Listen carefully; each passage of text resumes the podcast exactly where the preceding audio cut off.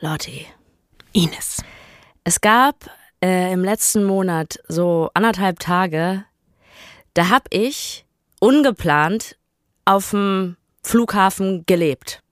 Weißt du? Ja. Es war nicht so geil. Dreimal hintereinander wurden Flüge von mir gecancelt. Also ich sag mal, von A nach B wäre gar nicht so weit gewesen. Das war eigentlich ein Flug von zweieinhalb Stunden. Gut. Aber es sollte anscheinend nicht so sein. Deswegen habe ich sehr viel Zeit am Flughafen verbracht. Ich habe quasi da gelebt. Ich war eigentlich Tom Hanks in, in, in diesem einen Film da, Terminal oder wie der heißt. Vielleicht nicht ganz, weil äh, ich habe nicht einfach irgendwo auf dem Boden geschlafen. Ich habe sogar in so einer Schlafkapsel geschlafen. Kennst du das? Was am Flughafen ist? Krass. Kannst du sagen, an was für einem Flughafen du warst? Weil es klingt so, so spacig, Schlafkapsel. Mexico City und ich glaube, das gibt's in sehr vielen Flughäfen, diese Schlafkapseln. Ich kann die auch wirklich empfehlen, weil es ist ein bisschen aufregend, es macht Spaß und man kann eigentlich ganz gut darin schlafen. Ja, und am nächsten Tag, als ich da aufgewacht bin, ich war nicht so gut gelaunt, obwohl ich gut gepennt habe. Das lag nicht an der Schlafkapsel. Ich hatte sehr viel Gepäck dabei. Das war meine Schuld. Ich war übermüdet. Ich war genervt, weil dann wieder da irgendwas verspätet war und so. Und ich sag dir, ne, wirklich, ich dachte mir irgendwann, komm, holst du dir einen Kaffee, um einfach mal ein bisschen runterzukommen. Hat nicht geholfen. Dann habe ich einen wirklich extrem leckeren Früchteteller gegessen. Hat auch nicht geholfen. Und weißt du, was ich mir dann gegönnt habe, was richtig geholfen hat? Also irgendwas mit Weird Cramps muss es ja zu tun haben. Absolut. Ich habe halt natürlich jetzt gerade gedacht, du hast dir irgendeinen Fuß gegönnt, du hast bei irgendwem mal kurz am Fuß gelutscht oder so. Ist gar hat- nicht so verkehrt. Okay, irgendwas mit Parmesan? Der Übergang. Ja, na, ist ja jetzt nicht so weit hergeholt hier bei uns. Ja. Es war eine Fußmassage, Lotti. Oh. Es war eine unglaublich gute Was Fußmassage. ist das für ein Flughafen, dass man da eben eine Schlafkapsel und eine Fußmassage bekommt? Das ist ja, das klingt ja nach Wellness-Paradies. Oder nach einem Flughafen, wo extrem oft die Flüge gecancelt werden oder Verspätung haben. Aber ich, ich war auch überrascht. Ich dachte irgendwann so, hä, ich sehe nicht richtig. Und du wirst nicht glauben, wie viele Leute da saßen und sich eine Fußmassage gegönnt haben. Das scheint da das Ding zu sein. Und ich weiß auch ehrlich gesagt, warum. Das war mitunter die beste Fußmassage, die ich jemals bekommen habe. Ich habe fast wirklich einen Orgasmus gehabt währenddessen. weißt du noch, ich habe doch mal von so einer Arschgänsehaut geredet oder sowas, ne? Ja, ich erinnere mich. Alleine, wenn ich wieder dran denke, bekomme ich die. Die war wirklich so gut. Und deswegen habe ich beschlossen, fürs neue Jahr ein Vorsatz, ich möchte mir öfter eine Fußmassage gönnen.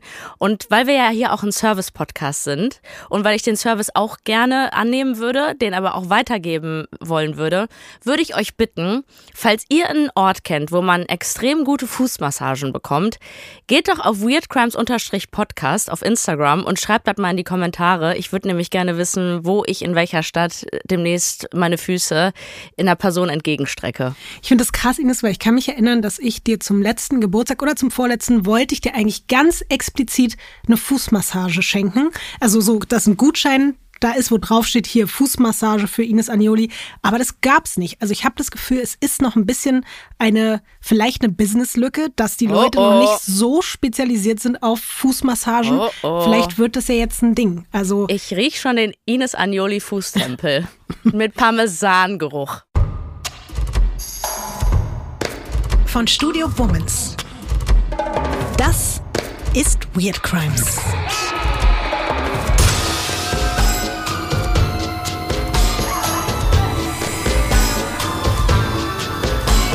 Der True Crime Podcast über die absurdesten, bizarrsten und unglaublichsten Kriminalfälle. Mit mir, vis-à-vis. Und ich bin Ines Agnoli.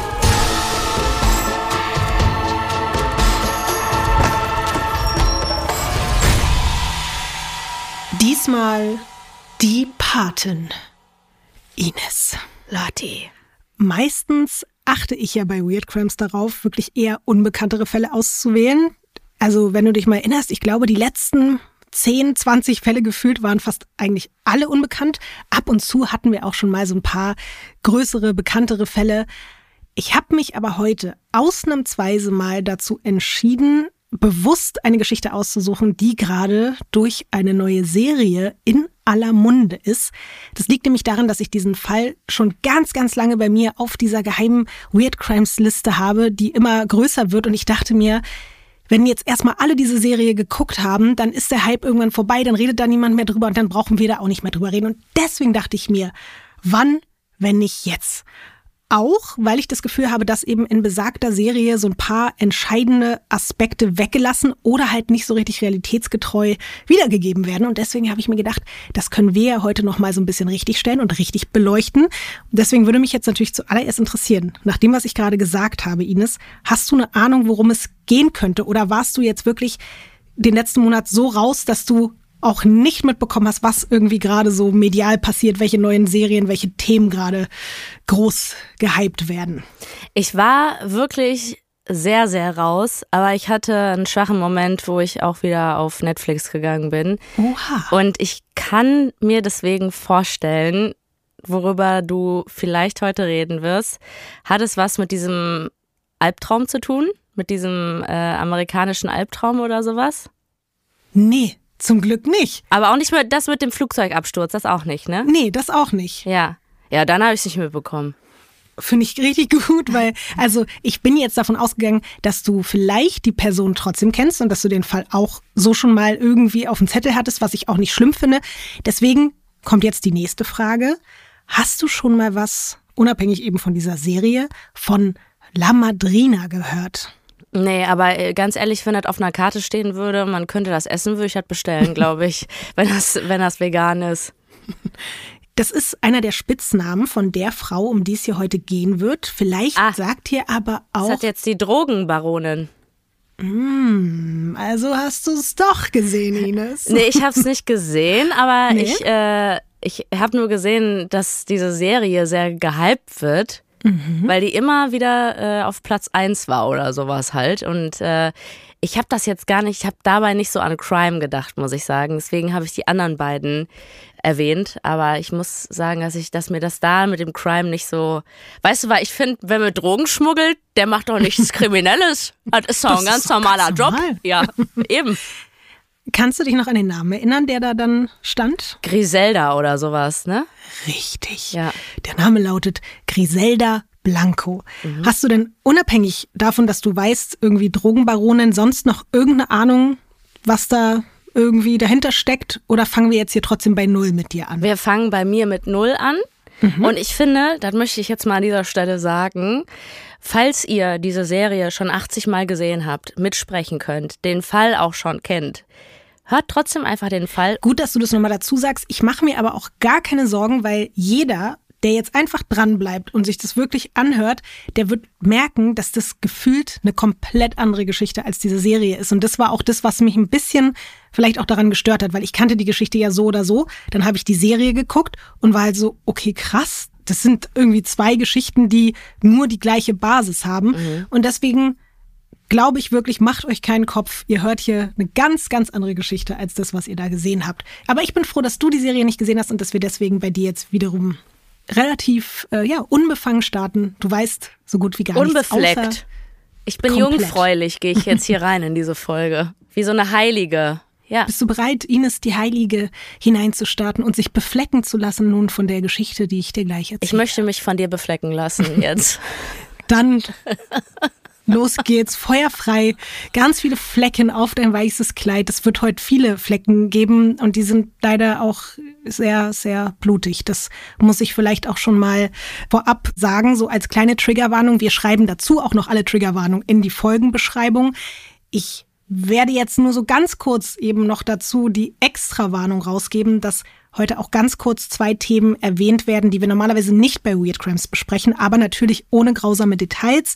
Nur, dass ihr euch darauf schon mal einstellen könnt oder diese Folge dann doch gegebenenfalls skippt. Ich glaube aber, es wird, wie gesagt, halt nur erwähnt und nicht besprochen und deswegen hoffe ich, dass das für alle aushaltbar ist. Aber insgesamt wird es einfach heute relativ blutig. Das musst auch du schon mal wissen, Ines. Deswegen passt es mit dem, mit dem Beflecktsein.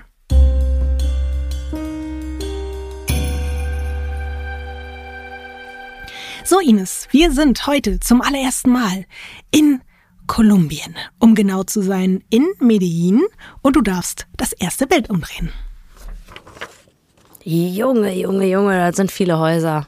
Mhm. Boah, das geht ja da hinten noch weiter. Mhm. Zum Glück ist mal wieder ein Berg in Sicht, dass man, ähm, wenn man Vogel ist und dieses Foto schießt, ne, also ein Vogelfotograf ist, dass man zumindest auch noch mal ein bisschen Natur im Blick hat. Mhm. Und äh, ansonsten wenig Bäume. Ein paar sind da, aber wirklich, die kommen raus wie so. Äh, was ist schon mal beim Lasern? Nee. Ja, wenn du zum Beispiel Intim-Laser machst, ne? Und dann gibt es so Stellen, die tun mehr weh. Und da geht man dann mit dem Laser runter. Und dann hast du da so nach einem Monat oder so, siehst du, ach, hier kommt wieder so ein kleines Gebüsch hoch. Weißt du? Mhm. So sieht das ungefähr aus. Also du mhm. kannst dir vorstellen, so sieht meine Intimbehaarung aus, wie dieses Foto. Oh, schön. Ja. Also das sind so einzelne Stellen, wo, wo es dann doch wieder so ein bisschen buschig wird, wo ich dann nochmal zum Lasern muss oder halt äh, drüber rasiere. Aber ansonsten viele Häuser. Danke für diesen schönen Eindruck, den wir jetzt auch von deiner Intimfrisur haben. Gerne. Das Bild, was du da siehst, passt jetzt nicht ganz zu der Zeit, in der unser heutiger Fall beginnt. Das will ich auch nochmal dazu sagen. Aber aus dieser Zeit gibt es halt leider auch keine wirklich guten Bilder. Deswegen habe ich das ausgewählt. Und was auch wichtig ist, bis vor ein paar Jahren, das haben vielleicht ein paar Menschen im Hinterkopf, galt Medellin als die gefährlichste Stadt der Welt und auch dazu eben noch mit der höchsten Mordrate der Welt. Das ist heute zum Glück nicht mehr so. Also wenn wir gleich immer mal wieder darauf zurückkommen, wie unfassbar gefährlich Medellin ist, dann gehört das Gott sei Dank größtenteils der Vergangenheit an. Wir reisen jetzt mal zurück in die 50er Jahre. Bis dahin war Kolumbien ein tatsächlich sehr fortschrittliches und wohlhabendes Land und Medellin ist eine wichtige Handelsstadt, das Problem ist aber, politische Unruhen haben dazu geführt, dass extrem viele Menschen vom Land vor diesen ganzen Kämpfen in die Städte fliehen müssen und dort dann unter absolut widrigen Umständen leben. Medellin, wie du es jetzt vielleicht auf dem Bild gesehen hast, liegt ja in einem Teil sozusagen unten im Tal mhm. und da wohnen die reichen Leute und je höher es geht, desto ärmer werden die Leute. Und tatsächlich ist es eben auch so, dass diese Geflüchteten, die diesen bürgerkriegsähnlichen Zuständen versuchen zu entkommen, die fangen an, diese Hänge da zu besiedeln, bauen sich dort Hütten, haben keinen Strom, keine Straßen, keine öffentlichen Dienstleistungen. Es sind halt richtige Slums einfach, kann man sagen. Und wir wissen ja, wo halt nichts ist, fangen Menschen natürlich irgendwann fast immer vor lauter Verzweiflung an, sich Dinge zu nehmen. Und in dieser Zeit nennt man den sich immer weiter zuspitzenden Konflikt zwischen der liberalen Partei und der konservativen Partei Kolumbiens La Violencia, die Gewalt. Diesen Spitznamen bekommt aber auch Kolumbien selbst. Und Medellin wird quasi zur Hauptstadt der Gewalt. Und genau dort wohnt seit einiger Zeit ein kleines Mädchen zusammen mit ihrer Mutter und ihren Geschwistern in einem dieser Elendsviertel. Ihr Name? Griselda Blanco.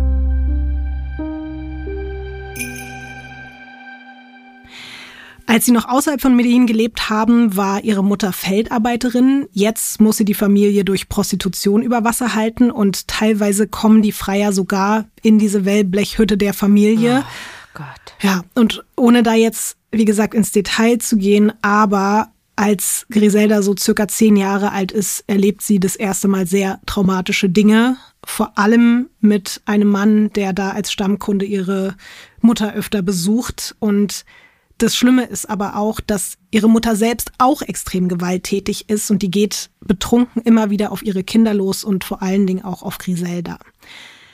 Als sie elf Jahre alt ist, entschließt ihre Mutter dann im kompletten Vollrausch, ihre Tochter zu verstoßen. Sie sagt einfach so, ich will mit dir nichts mehr zu tun haben, ciao. Hau ab, verpiss dich hier aus meinem Haus. Sozusagen. Nur sie oder auch die anderen Geschwister? Nur sie. Boah. Also nicht, dass das nicht schon schlimm genug wäre, mhm. aber wenn du dann auch noch die Einzige bist, ist, glaube ich, noch mal ein Stück schlimmer, ne? Mhm. Grisella Blanco ist jetzt also mit ihren elf Lebensjahren komplett auf sich alleine gestellt. Sie schließt sich einer Straßengang an und beginnt jetzt mit denen zusammen Raubüberfälle durchzuziehen. Sie geht nicht zur Schule, sie hat kein Dach über dem Kopf und sie wird sehr schnell immer skrupelloser, wenn es darum geht, an Geld zu kommen. Ich weiß, es ist jetzt vielleicht ein bisschen zu abstrakt, diese Frage, aber was glaubst du, ist jetzt der Plan einer Elfjährigen, so viel Geld wie möglich auf einen Schlag zu kriegen? Also ich dachte halt immer an Clown. Das war auf jeden Fall auch, worüber ich mir so Gedanken gemacht habe als Elfjährige, ohne mhm. diese schreckliche Vergangenheit gehabt zu haben, wie Griselda sie hatte. Also du hast ja schon von Raub gesprochen. Mhm. Ähm, ich weiß nicht, vielleicht so eine Bank ausrauben oder, oder die gehen halt in andere Häuser und bedrohen die Menschen und nehmen alles mit, was irgendwie wertvoll erscheint. Es ist noch ein bisschen schlimmer. Ihr Plan ist jetzt, jemanden zu kidnappen. Und zwar ein Kind in ihrem eigenen Alter. Mhm.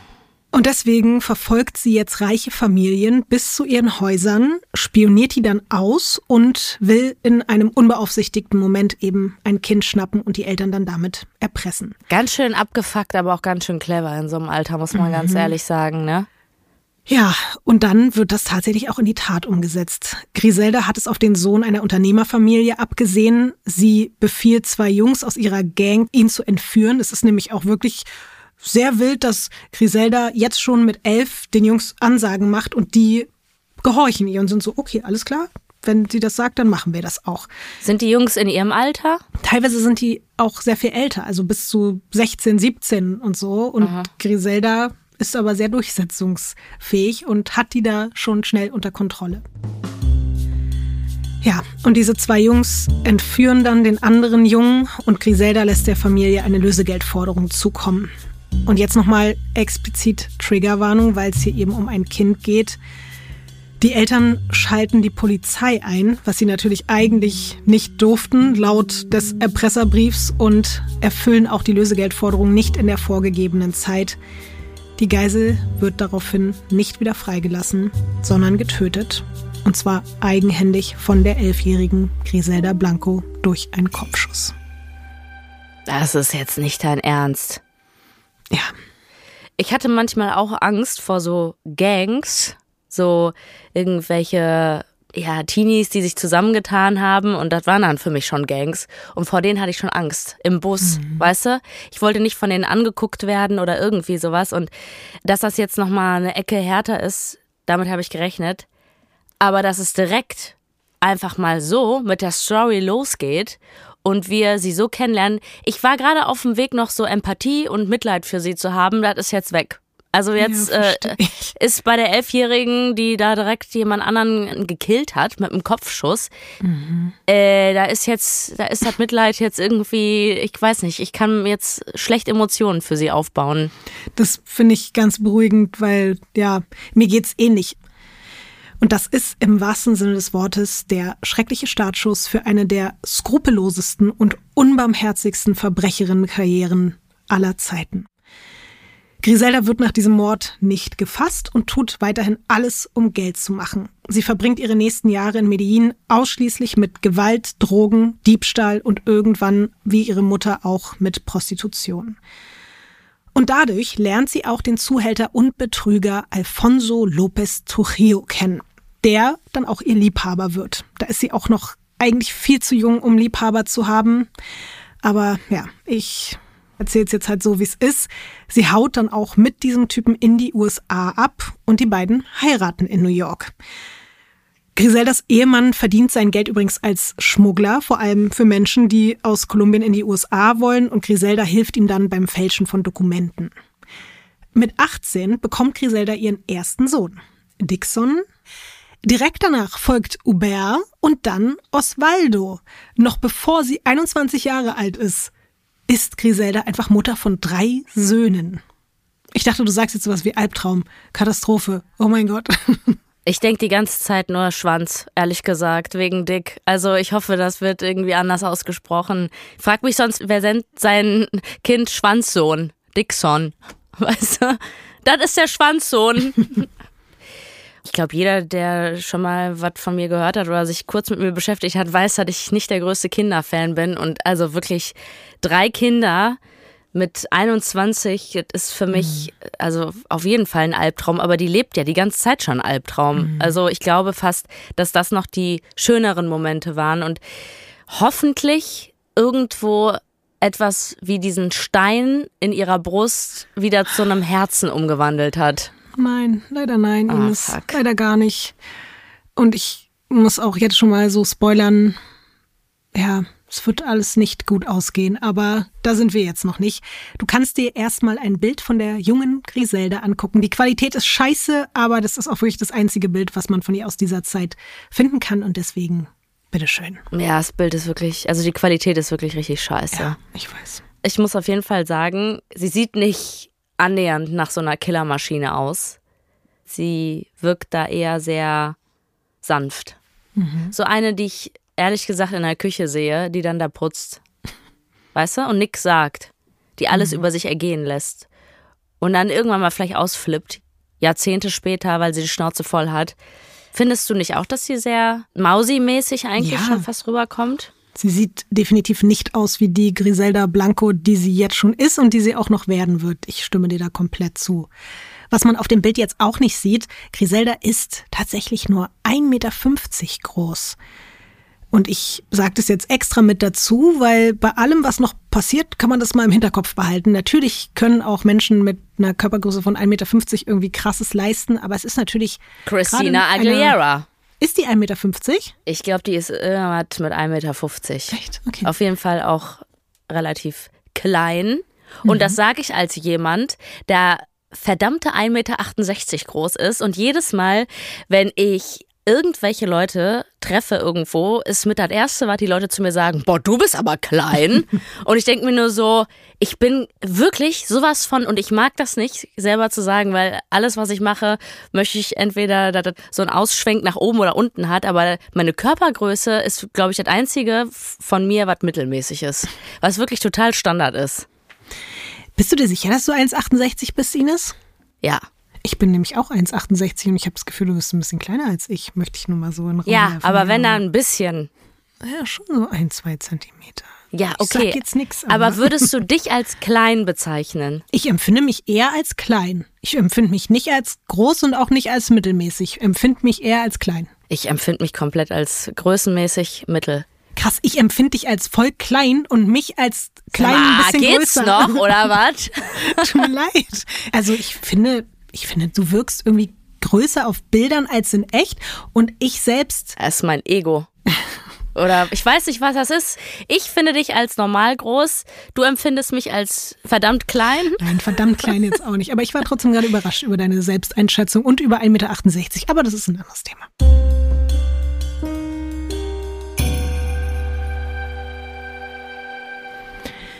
Griselda merkt jetzt schon, dass es definitiv nicht ihre Bestimmung ist, einfach nur Hausfrau und Mutter zu sein. Es zieht sie immer wieder auf die Straße und durch ihren kriminellen Ehemann lernt sie dort natürlich auch alle möglichen zwielichtigen Leute kennen. Unter anderem auch den Drogenhändler Alberto Bravo. Der kommt ebenfalls aus Medellin und ist in die USA gekommen, um dort unter dem Deckmantel einer Textilimportfirma richtig gut im Kokaingeschäft sich zu etablieren. Möchtest du mal raten, was das mit Griselda Blanco macht, diese Begegnung mit diesem berühmt-berüchtigten Kokainhändler aus Kolumbien? Also ich würde mal sagen, die hat danach erstmal eine freie Nase. Und auch, ich würde auch sagen, Inspiration war da vielleicht auch mit im Spiel, dass sie gesagt hat, das, was der kann, das kann ich auch. Zuallererst verliebt sie sich Hals über Kopf in Alberto. Aha. Das ist der erste Schritt. Vielleicht aber auch, während sie zusammen irgendwie eine Line gezogen haben. Das weiß ich jetzt nicht genau. Gleichzeitig verliebt sie sich aber auch, genau wie du gerade gesagt hast, in die Vorstellung, ebenfalls mit in den Kokainhandel einzusteigen. Weil das, wie sie jetzt schon sehr schnell mitbekommt, ein maximal lukratives Business zu sein scheint. Was man aber dazu wissen muss, der internationale Kokainhandel und Schmuggel steht damals noch komplett am Anfang. Wir befinden uns jetzt Anfang der 70er. Alles, was wir heute so über diese ganzen riesigen Drogenkartelle und weltweite Schmuggelnetzwerke und so gehört haben, das gibt's da alles noch gar nicht oder ist gerade erst dabei, sich langsam aufzubauen. Vor allem eben zwischen Kolumbien und den USA. Bis dahin wurde der Kokainmarkt aber vor allem von Argentinien, Brasilien und Chile bestimmt. Ines, hast du dich schon mal gefragt, warum dieses ganze Kokain-Herstellungs- und Schmuggelding dann ausgerechnet in Kolumbien so eine große Sache geworden ist? Nee, habe ich, Nee. hab ich mich nicht gefragt. Aber ich habe auch, als ich die diesen Trailer von dieser Serie gesehen habe, mich mal wieder gefragt, wie viele Menschen anscheinend regelmäßig koksen, weil das ist ja schon, glaube ich, so mit der Topseller, mhm. dass, dass man einfach so viel Kohle machen kann. Ich glaube, ich habe einfach keine Vorstellung davon, weil ich mich zu wenig damit auseinandergesetzt habe oder mich auch diese ganzen Zahlen da nicht kenne. Aber warum das so ist mit Kolumbien, wahrscheinlich, weil das gut liegt und die Herstellung da stattfindet. Mhm. Also auf jeden Fall so von den klimatischen Bedingungen. Coca-Pflanze. So. Genau, dazu kommen wir tatsächlich gleich nochmal. Ich würde erstmal kurz auf die politischen Umstände eingehen. Ich mache das so kurz und unkompliziert wie möglich, wie immer, weil ich will ja, dass wir das alle verstehen können. Und es ist sehr kompliziert und man könnte da jetzt einen dreistündigen Vortrag drüber halten, aber ich raff das jetzt mal ganz, ganz kurz, weil ich meinte ja schon, dass die politische und dadurch auch die wirtschaftliche Situation sehr instabil ist in dem Land seit den 50ern. Da kämpfen weiterhin Guerilla-Organisationen, paramilitärische Gruppen und auch Vertreter der organisierten Kriminalität um Einfluss und Macht. Und dazu kommt, dass landwirtschaftliche Produkte wie Mais, Fleisch, Kaffee und Kakao durch die globale Öffnung Kolumbiens plötzlich zu Dumpingpreisen verkauft werden. Und das ist halt sehr, sehr tragisch, weil die Bauern, die mit solchen Produkten vorher noch ihre Familien ernährt haben, die verdienen plötzlich nur noch einen Bruchteil damit. Und dann stehen halt so teilweise bewaffnete Leute vor deren Plantagen und bieten denen ganz höflich freundlich an, hey, ihr verdient ja jetzt hier gar kein Geld mehr damit. Wenn ihr Bock habt, könnt ihr jetzt auch illegal für uns Coca anbauen und damit halt wesentlich mehr Geld verdienen als mit Kaffee und Co. Und ich habe dazu gesagt, freundlich und höflich, weil die Alternative ist dann entweder arm oder arbeitslos zu werden oder vielleicht auch erschossen zu werden von den Leuten, die dich höflich darum gebeten haben, für sie jetzt Coca anzubauen. Und um das nochmal ganz kurz zu erklären, du hast ja gerade gesagt, Coca-Pflanze und ich glaube auch das hat vielleicht nicht jeder Mensch genau auf dem Schirm. Kokain stammt aus den Blättern dieses Coca-Strauchs. Und die werden dann mit Hilfe von so tollen Sachen wie Benzin, Schwefelsäure aus Autobatterien, muss man dazu sagen, oder auch Kalk zu so einer Coca-Paste gemacht. Und dann kommen noch weitere schöne Zutaten wie Aceton, Ammoniak dazu. Und im nächsten Schritt wird dann mit Hilfe von zum Beispiel Chlorwasserstoffsäure das sogenannte Kokainhydrochlorid extrahiert. Das ist dann das weiße Pulver, was die Menschen sich durch die Nase ziehen oder spritzen. Und das besonders perfide daran ist, dass ein kolumbianischer Coca-Bauer, der von morgens bis abends unter extrem gefährlichen Bedingungen auf seiner Plantage dafür schuftet, dass sich eben Leute in Europa und den USA auf Clubtoiletten Koks ballern können, die verdienen damals umgerechnet weniger als 50 Cent am Tag. Es ist unfassbar wenig, aber immer noch mehr, als würden sie halt weiterhin Mais oder Kakao anbauen. Und ich habe mal geguckt, heutzutage sieht's nicht viel besser aus. Es sind so jetzt knapp zwei Dollar pro Tag, die ein Coca-Bauer verdient. Das ist jetzt nicht dein Ernst. Doch. Ich dachte, das ist halt damals wahnsinnig wenig gewesen, aber halt noch so, weiß ich nicht, 50 Euro oder sowas halt, weißt du? Nee. Leider gar nicht. Diese 50 Cent sind schon auf heutige Zeit eben so umgerechnet. Also es ist wirklich, es ist eine komplette Katastrophe. Und als Anfang der 70er die Nachfrage nach der Droge vor allen Dingen in der US-amerikanischen und europäischen Unterhaltungs- und Geschäftswelt extrem steigt, entwickelt sich Kolumbien langsam aber sicher zum größten Kokainproduzenten der Welt. Und damit zurück zu Griselda. Die ist jetzt Ende 20 und ist ja eigentlich verheiratet und hat drei Kinder, aber will jetzt eben lieber mit dem Kokainhändler Alberto Bravo zusammen sein und mit ihm halt in die USA Drogen schmuggeln. Was glaubst du, macht sie jetzt also? Also erstmal sollte sie sich ja scheiden lassen, oder? Mhm, das ist ein guter, guter Tipp. Aber irgendwie glaube ich ja, dass nicht ihre Art ist. Ich kann mir vorstellen, dass die einfach abhaut und äh, sich verpisst, ihre Kinder zurücklässt, ihren Mann und mit dem mitkommt und dann einfach sagt, jo, ich mache das jetzt mit dir, mit dem Drogenschmuggel. Ja, oder sie bringt ihren ersten Mann einfach um. Ah, ja gut. Ja. Okay, aber warum bringt sie den um? Ja, weil er ihr im Weg steht und weil die beiden ja auch vorher zusammen dieses ganze Schmuggelgeschäft hatten und auch da gab es permanent Diskussionen und sie hat einfach das Gefühl, sie kommt da nicht auf einen Nenner und äh, sie ist sich natürlich auch bewusst darüber, wenn sie sich jetzt einfach irgendwie scheiden lässt oder trennt oder irgendwas, dann gibt's Stress wegen Sorgerecht um die Kinder und so weiter und deswegen bringt sie ihn um. Aber man weiß tatsächlich gar nicht genau, wie und woran er stirbt. Das lässt sich nicht mehr komplett rekonstruieren, aber man geht davon aus, dass Griselda ihn vergiftet hat. Ihren Söhnen, die jetzt einfach ihren Vater verloren haben, erzählt sie eine andere Version, da war es dann ein Unfall. Aber ansonsten spricht sich natürlich schon rum, dass diese kleine Frau aus Medellin nicht so harmlos ist, wie sie aussieht. Sie heiratet dann kurze Zeit später Alberto und fängt sofort an, ihn administrativ beim Kokainhandel zu unterstützen. Aber sie hat jetzt auch keinen Bock, so seine Sekretärin oder sowas zu werden. Deswegen bringt sie sich jetzt immer mehr mit eigenen Ideen in das Business mit ein und das auf eine sehr unkonventionelle Art und Weise. Möchtest du mal raten, Ines, wie? Ähm, also wie man schmuggeln kann. Mhm. Äh, Koks im Arsch. Also so, weißt du, so, äh, dass man nicht entdeckt wird. Also wenn man da nicht abgetastet wird oder so. Mhm. Also irgendwie am Körper, würde ich mhm. jetzt mal sagen, dass sie sich da das Koks überall hinpackt. Das ist schon mal gar nicht so schlecht. Es ist ein anderes Körperteil, auf dem der Fokus liegt, nämlich Brüste. Mhm. Sie eröffnet in Kolumbien ein Damenunterwäscheladen und konzipiert dort BHs mit eingenähten, versteckten Taschen, in denen man richtig gut Kokain schmuggeln kann. Sagen wir mal, du hast Körbchengröße A und mit dem Koks BH Doppel D oder so. Mhm. Ist, ist, ist das so eine Menge, von denen wir da reden, oder ist das so ein kleines Täschchen, wo, wo man so ein bisschen was reinmachen kann, so ein Tütchen? Es hängt natürlich wirklich von der Größe des BHs ab, aber ich habe gelesen, dass in manchen BHs bis zu 40 Gramm geschmuggelt wurden. Also wenig. Ja. Nicht so Kokstitten oder so, die du dann da hattest. es sind jetzt keine Kilos oder dass man sich jetzt komplette Brüste aus Koks geformt hat. So ging das nicht. Es durfte ja auch nicht so auffällig sein.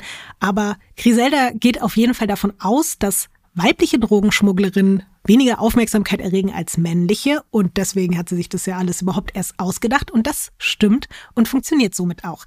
Sie heuert also einen Haufen kolumbianische Frauen, hauptsächlich Prostituierte an, denen sie dann eben je nach Größe, wie ich es gerade schon gesagt habe, verschiedene Mengen Koks in diese BHs einnähen lässt und die steigen dann so ins Flugzeug. Weil wir haben das ja schon mal in unserer Folge der Todeskampf im Cockpit gelernt. Zu dieser Zeit werden Menschen und Gepäck an Flughäfen kaum oder gar nicht kontrolliert. Und so landet die Ware dann am Körper der Frauen ganz entspannt bei Griselda in den USA. Von der Frau, die jetzt langsam zur berüchtigten Drogenschmugglerin aufsteigt, darfst du das nächste Bild angucken. Ja, hier sieht die auf jeden Fall schon mehr nach einer Kampfmaschine aus, finde ich. Hier sieht sie übrigens auch nicht wie 1,50 Meter drauf aus, oder? Ich weiß, was du meinst, ja. Sie trägt ein sexy Kleid, würde ich mhm. mal sagen. Äh, Goldschmuck. Also da an der einen Hand, das sieht schon nach sehr viel Gold aus, aber ich bin mir auch nicht sicher, was der Hand und was Schmuck ist. Wo fängt das an, wo hört das auf? Mhm. Ähm, Sie sieht auf jeden Fall wohlhabend aus.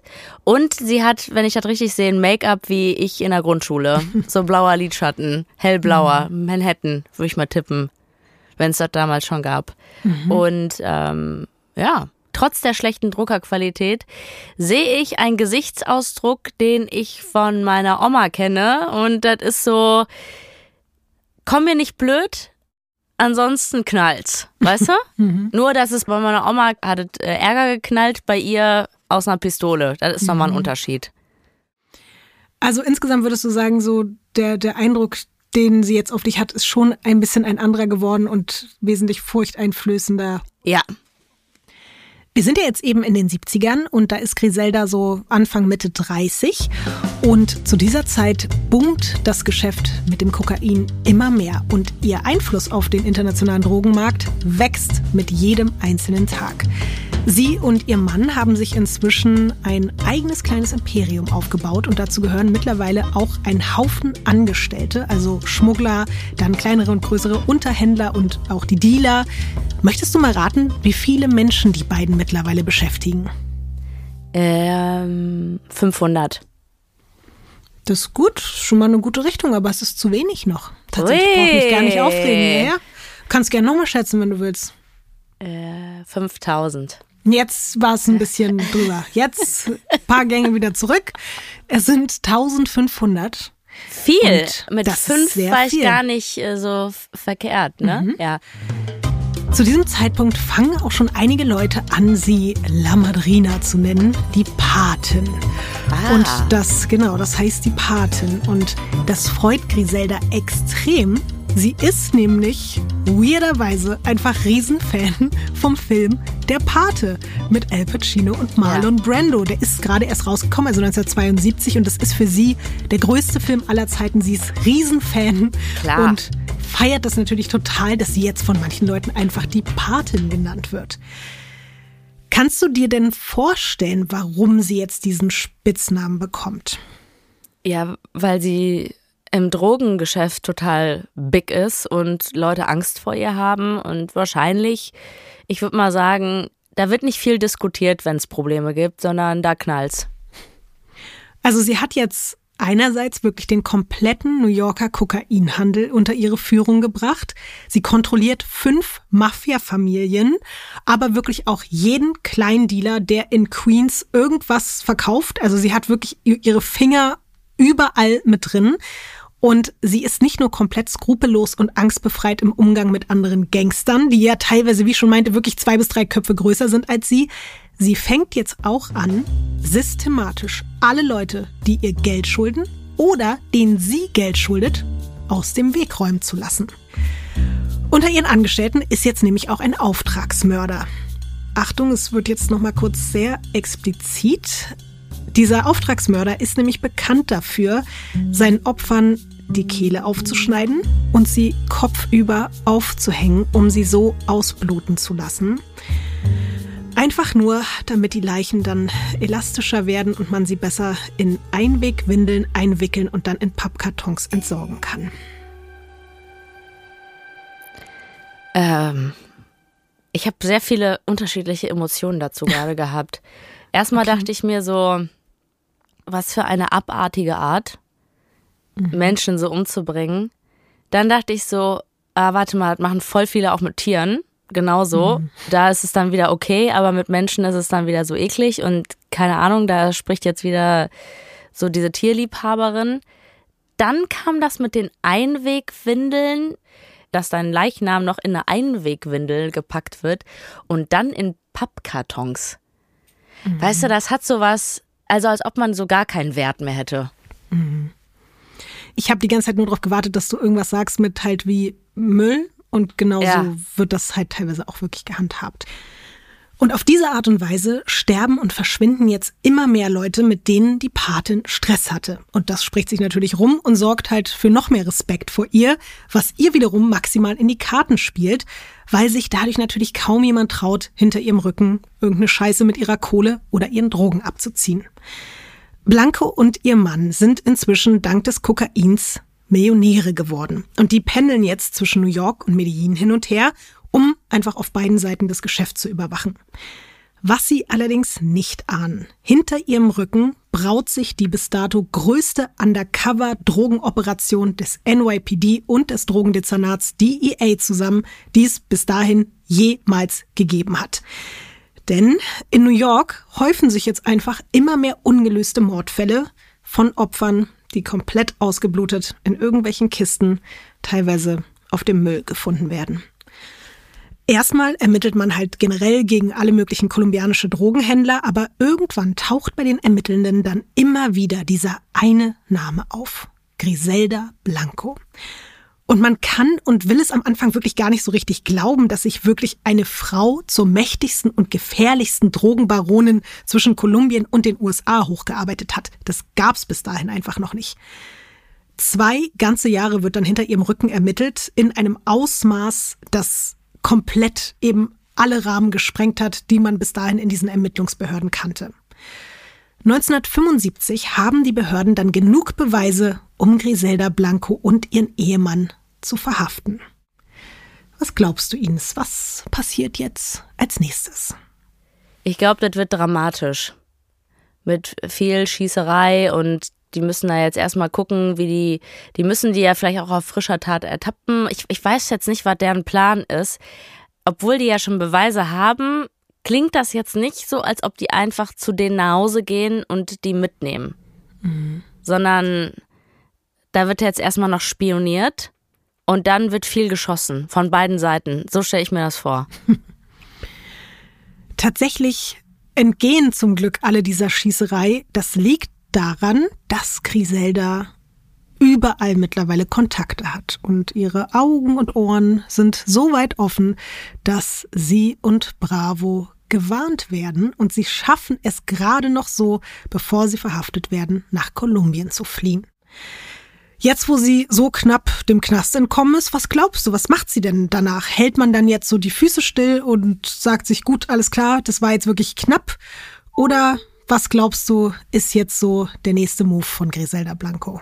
Ja, weitermachen. Also die macht jetzt ihren Drogenschmuggel weiter in Drogenschmuddel ist aber auch. Ja, ihren Dro Drogenschmuddel und ihre Koks-BHs weiter in Kolumbien, oder? Ich wusste mhm. auch ehrlich gesagt nicht, wenn, wenn die das Land verlässt, dass die Polizei dann sagt, ja, dann, oh, oh, upsi, ja, dann tschüss. Dann jetzt können wir ja auch nichts mehr machen. Die hat ja trotzdem genug Scheiße gebaut in New York, weißt du? Ja, ist total krass, aber teilweise sind dann wirklich zu dieser Zeit noch nur die Ermittelnden dann in der einen Behörde dafür zuständig. Dann muss alles erstmal übergeben werden an eine andere Behörde. Selbst schon innerhalb von den USA ist es schon ein Problem, aber dann noch über Ländergrenzen hinaus macht es das alles super kompliziert. Also ich habe dann auch gedacht, ja okay, aber dann schnappt sie doch dort. Ja. Das war aber aus organisatorischen und bürokratischen Gründen gar nicht so einfach. Aber natürlich hält sie jetzt nicht die Füße still. Griselda widmet sich sofort wieder dem Geschäft, allerdings mit sehr, sehr unerfreulichen Neuigkeiten. Sie entdeckt nämlich, dass mehrere Millionen Dollar aus der Kasse ihres Drogenimperiums verschwunden sind. Griselda Blanco, kannst du dir vorstellen, ist jetzt komplett außer sich, weil niemand, niemand, niemand klaut ihr mehrere Millionen und kommt dann damit ungeschoren davon. Auch nicht ihr eigener Ehemann. Und sie ist sich sofort klar, das kann nur mein Mann gewesen sein. Weil teilweise war sie dann längere Zeit alleine in Kolumbien, er war alleine in New York und bei ihr gehen jetzt so die Filme los, alles klar. Als ich weg war, hat der hier geheim seine Sachen gemacht und hat Geld mir unterschlagen. Und deswegen ist für sie eben klar so, wir müssen reden miteinander. Nur wenige Monate nachdem die beiden eben aus New York vor dem Gefängnis geflohen sind, trifft sie sich zur Aussprache mit Alberto Bravo auf einem Parkplatz. Die Fronten sind jetzt also wirklich schon so verhärtet, dass man nicht mal sagt, wir sind hier irgendwie noch zu Hause unter einem Dach, sondern die treffen sich eben draußen. Und dort kommt es dann zu einem Streit, der immer weiter eskaliert. Und indem sich Alberto irgendwann darüber lustig macht, dass Griselda sich jetzt immer öfter selbst als Patin bezeichnet, und das lässt sie vor Wut kochen. Und irgendwann zieht Griselda Blanco aus ihrem Stiefel eine Pistole. Zeitgleich greift auch Alberto nach seiner Waffe eine Uzi, die er einfach mal so dabei hat, und beide schießen aufeinander. Griselda trifft ihren zweiten Ehemann direkt in den Kopf. Sie selbst bekommt eine Kugel in den Bauch, aber sie überlebt im Gegensatz zu ihm. Und sechs anwesenden Leibwächtern, die auch alle Kugeln abbekommen und ebenfalls alle sterben. Leibwächter von ihm oder hatten die beide jeweils drei Leibwächter Sie dabei? hatten beide Leibwächter dabei. Man kann im Nachhinein gar nicht mehr genau sagen, wer jetzt von wem mit dazugehört hat, aber insgesamt sind es sechs weitere Männer, die sterben. Spätestens jetzt, nach zwei toten Ehemännern, hat Griselda noch einen weiteren Spitznamen am Start, nämlich die schwarze Witwe. Mhm. Verrückterweise gibt es später Leute, die sagen, es wäre vielleicht gar nicht Griselda gewesen, die Alberto in dieser Nacht erschossen hätte, sondern ein aufstrebender, konkurrierender Drogenhändler aus Medellin, dem Griselda einst die Schmuggeltechniken beigebracht hat und der durch sie alle möglichen Kontakte in die USA bekommen hat, quasi sowas wie ihr Zögling. Du darfst gerne mal das nächste Bild umdrehen. Boah, das ist ein richtiges Vaterbild. Kommt dir der Mensch irgendwie bekannt vor, vielleicht? Sollte er? Er könnte auf jeden Fall. Er muss nicht, aber er könnte. Ich habe jetzt irgendwie Angst, so, Ines, das ist dein Vater. Wie, wieso erkennst du den nicht auf dem Foto? Pablo Escobar. Richtig. Wirklich? Ja. Ich habe ich hab jetzt einfach, ich könnte den nicht Krass. erkennen. Ich habe es jetzt einfach nur, weil wir in dem Drogending drin sind. Der Pate ist schon genannt worden. Also dachte ich, okay, der andere. Weißt du? Ja. Das Okay. ist tatsächlich Pablo Escobar. Das ist der später wahrscheinlich bekannteste und einflussreichste Drogenbaron aller Zeiten. Und für alle, die das nicht auf dem Schirm haben, als Griselda angefangen hat mit dem Kokainhandel, war Pablo Escobar zu der Zeit einfach noch der Besitzer einer Fahrradwerkstatt in Medellin und hat hier und da ein paar Autos geklaut. Und es gibt, wie gesagt, Leute, die behaupten, Griselda hätte ihm den Weg geebnet Ach für alles, was danach kam. Es gibt dann auf der anderen Seite wieder auch Leute, die das dann abstreiten und, glaube ich, sonst auch nicht wollen, dass er sozusagen dadurch diskreditiert wird, dass er das alles einer Frau zu verdanken hat, sondern dass er sich das selber aufgebaut hat. Also da stehen so ein bisschen Aussagen gegen Aussagen. Also das wollte ich nämlich gerade sagen. Ich glaube, fast jeder Mensch kennt Pablo Escobar, aber so gut wie niemand kennt Griselda Blanco, oder? Ja, voll. Er wird auf jeden Fall in den 70ern, genau wie sie, Teil des Medellin-Kartells. Ich habe das bislang jetzt noch gar nicht erwähnt, also diesen Begriff, weil zu dieser Zeit, in der wir uns jetzt mit dem Fall befinden, gibt es auch noch gar keinen Namen für diese Organisation. Der entsteht nämlich erst so circa zehn Jahre später. Und eigentlich ist das Medellin-Kartell auch gar keine einheitliche Organisation im klassischen Sinne, wie das, glaube ich, manche Leute sich so vorstellen, sondern es ist eher ein Überbegriff für 200 einzelne Gruppierungen, die untereinander teilweise gemeinsame Sache machen oder sich halt gegenseitig irgendwie an Gewinnen beteiligen, um dadurch auch wieder Vorteile zu haben. Und Teil von solchen einzelnen Gruppierungen sind eben irgendwann einerseits Griselda und ihr jetzt toter Ehemann Alberto, aber auch Pablo Escobar. Und zwischen diesen Parteien sollen sich im Laufe der Zeit mit wachsendem Erfolg auf beiden Seiten immer mehr Spannungen entwickelt haben. Es heißt, ab einem gewissen Zeitpunkt wollte Griselda Pablo tot sehen und Pablo Griselda. Es gibt auch ein sehr, sehr bekanntes Zitat von Escobar und das lautet, der einzige Mann, vor dem ich jemals Angst hatte, war eine Frau namens Griselda Blanco. Krass. Das finde ich schon hart auf jeden Fall. ja. Damit startet übrigens auch die aktuelle neue Serie rund um Griselda, weil das fasst, glaube ich, ihre Schreckensherrschaft sehr, sehr gut zusammen, dass der Mensch, der von allen am meisten gefürchtet wird, sagt, dass er sie am meisten gefürchtet hat. Vielleicht sind das die Credits, die sie dann trotzdem noch irgendwie bekommen hat, auf eine Art. Aber wieso auch Mann? Weil es zu Ja. schwach gewesen wäre, wenn er einfach gesagt hätte, die einzige Ja. Mhm. Person. Ja. Stimmt natürlich auch wieder. Damit hat er es irgendwie auch schon wieder so ein bisschen relativiert, aber zu der Zeit, ja. Und auch deswegen spekulieren halt dann später Leute darüber, dass vielleicht Pablo Escobar an diesem Abend eigentlich Griselda töten wollte, aber ihren Mann getroffen hat. Aber das ist nicht so plausibel. Man stellt auch später eine Schusswunde wirklich am Bauch von der Uzi ihres Mannes bei Griselda fest und mehrere Leibwächter, die das auch noch überlebt haben, die können diese Version bestätigen, dass sie eben Alberto getötet hat. Das ist wahrscheinlich das, was passiert ist. So oder so ist Alberto tot. Und für Griselda geht's jetzt, wo sie die Alleinherrschaft über das Drogenimperium übernimmt, eigentlich erst richtig los. Sie startet wirklich maximal dreiste Aktionen, wie ich finde, zum Beispiel 1976, als die kolumbianische Regierung im Rahmen einer 200-Jahr-Feier ein riesiges Segelschiff mit dem Namen Gloria nach New York schickt. Es ist sozusagen wie so als Geschenk hier, wenn ihr da feiern wollt, ihr dürft das hier mit unserem tollen Schiff machen. Und als dieses riesige Schiff dann ankommt in New York, dann findet man zufällig an Bord sechs Kilo Kokain. Es ist jetzt nicht unfassbar viel, aber es ist natürlich trotzdem klar, hier hat jemand versucht, dieses Geschenk von der kolumbianischen Regierung einfach als Schmuggelfahrzeug zu verwenden. Und ja, es war natürlich Griselda Blanco, die das ins Leben gerufen hat, diese Aktion. Auf diese sechs Kilo kann sie jetzt mittlerweile eigentlich ganz gut verzichten. Sie hat inzwischen ein ziemlich stabiles Vermögen angehäuft. Ines, möchtest du mal raten, weil das doch hier heute bislang schon so gut funktioniert hat? Was glaubst du, hat Griselda Blanco gerade auf dem Konto oder beziehungsweise in ihren Sparschweinen und so weiter versteckt? Wie viele Jahre macht die das denn jetzt schon ungefähr? Also so richtig effektiv und lukrativ vielleicht so seit vier, Oder sagen wir fünf Jahre. Vielleicht ist das noch realistischer, aber vier, fünf Jahre, sowas in dem Dreh. Ich glaube, da ist richtig viel, auch für damalige Zeiten ist richtig viel Kohle rumgekommen. Und ich würde sagen, 50 hätte ich jetzt auf jeden Fall gesagt. Das muss da ja aber auch trotzdem aufgefallen sein, dass da was fehlt. Weißt du was? Ich sag 200 Millionen. Also wenn, wenn die wirklich so viel, obwohl fünf Jahre ist auch echt nicht so lang, dann. Ich, Lock es ein jetzt. Okay, dann äh, sag ich 200 Millionen. Ich finde, das ist wieder eine solide Schätzung und auch eine Schätzung, die mich zum Glück nicht sauer werden lässt. Ja, weil die noch mehr verdient hat. Es sind ey. fucking 500 Millionen Dollar. Das ist nicht dein Ernst. Mhm. Ja, die 5 spielt heute eine große Rolle. Stimmt.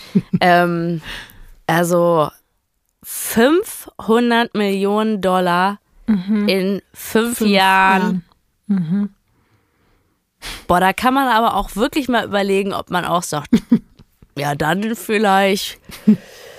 Komm, BWL-Studium, Bräune mehr. Vielleicht dann doch irgendwie Drogen schmuggeln. 500 Millionen? Ja, ja. Ist komplett krank. Und Griselda reicht das noch nicht. Sie will noch viel, viel mehr.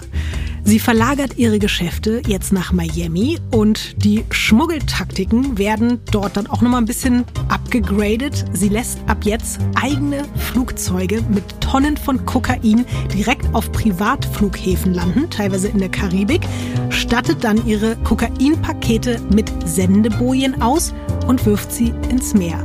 Und es gibt dann Helfer, die auf dem Meer platziert werden und dort diese Kokainpakete einsammeln und dann an die Häfen bringen.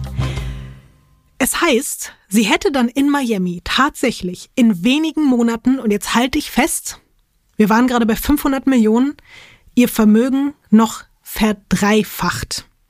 Was? Ja. Also wir reden jetzt hier von 1,5 Milliarden. Mhm. 1,5 Milliarden.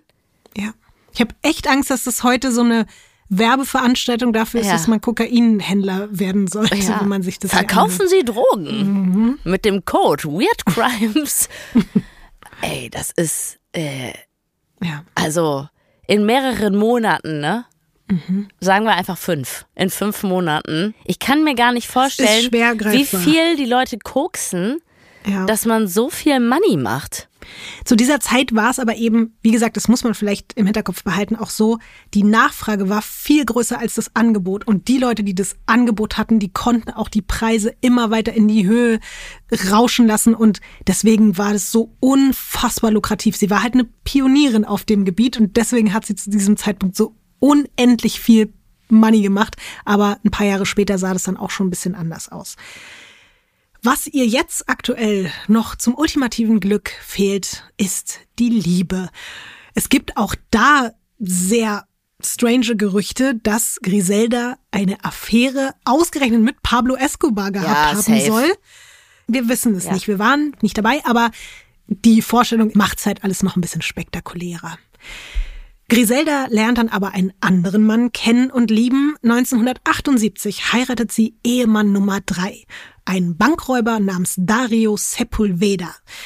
Und weil du bislang ja außer den vermeintlichen, bei dem wir es aber nicht genau wissen, Liebhaber Escobar gesehen hast, aber noch keinen ihrer Ehemänner zu Gesicht bekommen hast, darfst du dir jetzt mal ihren dritten Ehemann angucken. Stimmt.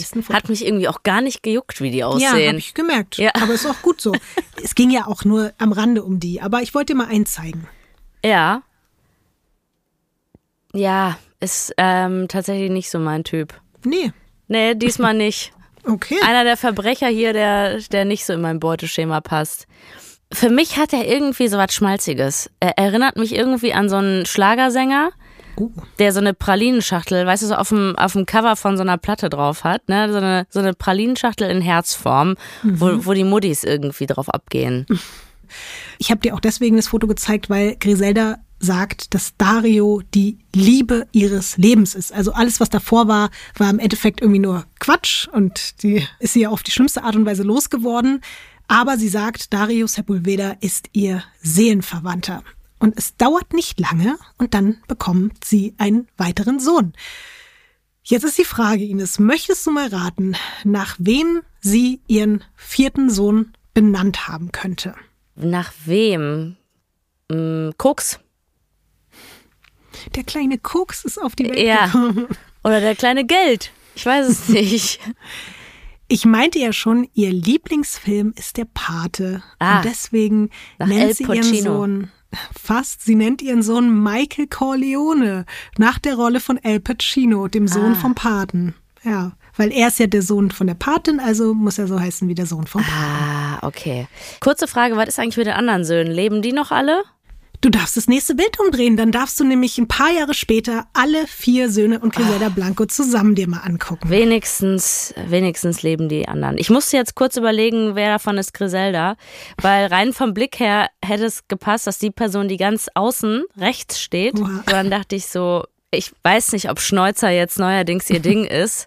Kann ja auch sein. Das ist Dixon.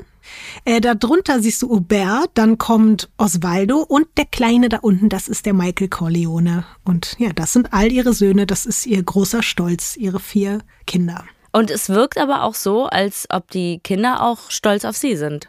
Total. Die Ne? lieben ihre Mutter und die stehen auch wirklich hinter ihr, unterstützen sie bei allem. Besser ist, besser Ja. ist bei der, dass du hinter ihr stehst und sie unterstützt und sagst, ich finde das alles toll, was du machst. Ja. Griselda lebt jetzt mit ihren vier Kindern und ihrem Mann in Miami im absoluten Luxus. Sie hat fünf verschiedene Autos, sie hat ein Privatjet und ein riesiges Haus, in dem sie jetzt auch die krassesten Partys veranstaltet. Dort treffen dann prominente Gesichter Miamis aus Film und Fernsehen, aber auch aus Politik und Wirtschaft aufeinander. Und natürlich gibt es dann auch noch Leute aus dem organisierten Verbrechen und die ballern da natürlich alle fröhlich zusammen Kokain im Haus der Kokskönigin. Sie ist da jetzt übrigens diesbezüglich mittlerweile auch sehr, sehr gut dabei.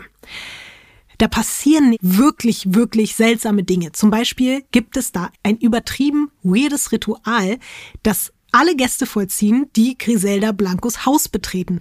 Sie hat nämlich eine Bronzestatue von sich selbst anfertigen lassen. Natürlich lebensgroß. Und diese Statue steht in der Eingangshalle und jeder, der reinkommt oder Muss den Fuß rausgeht, küssen, lutschen. Fast, Ines, fast.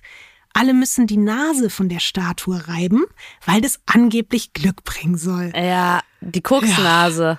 Mhm, ja, stimmt. Es passt ja wirklich sehr. Darüber habe ich gar nicht nachgedacht. Was? Darüber hast du nicht nachgedacht? Nein, habe ich nicht. Hä? Ich Also habe warum diesen Zusammenhang nicht gesehen.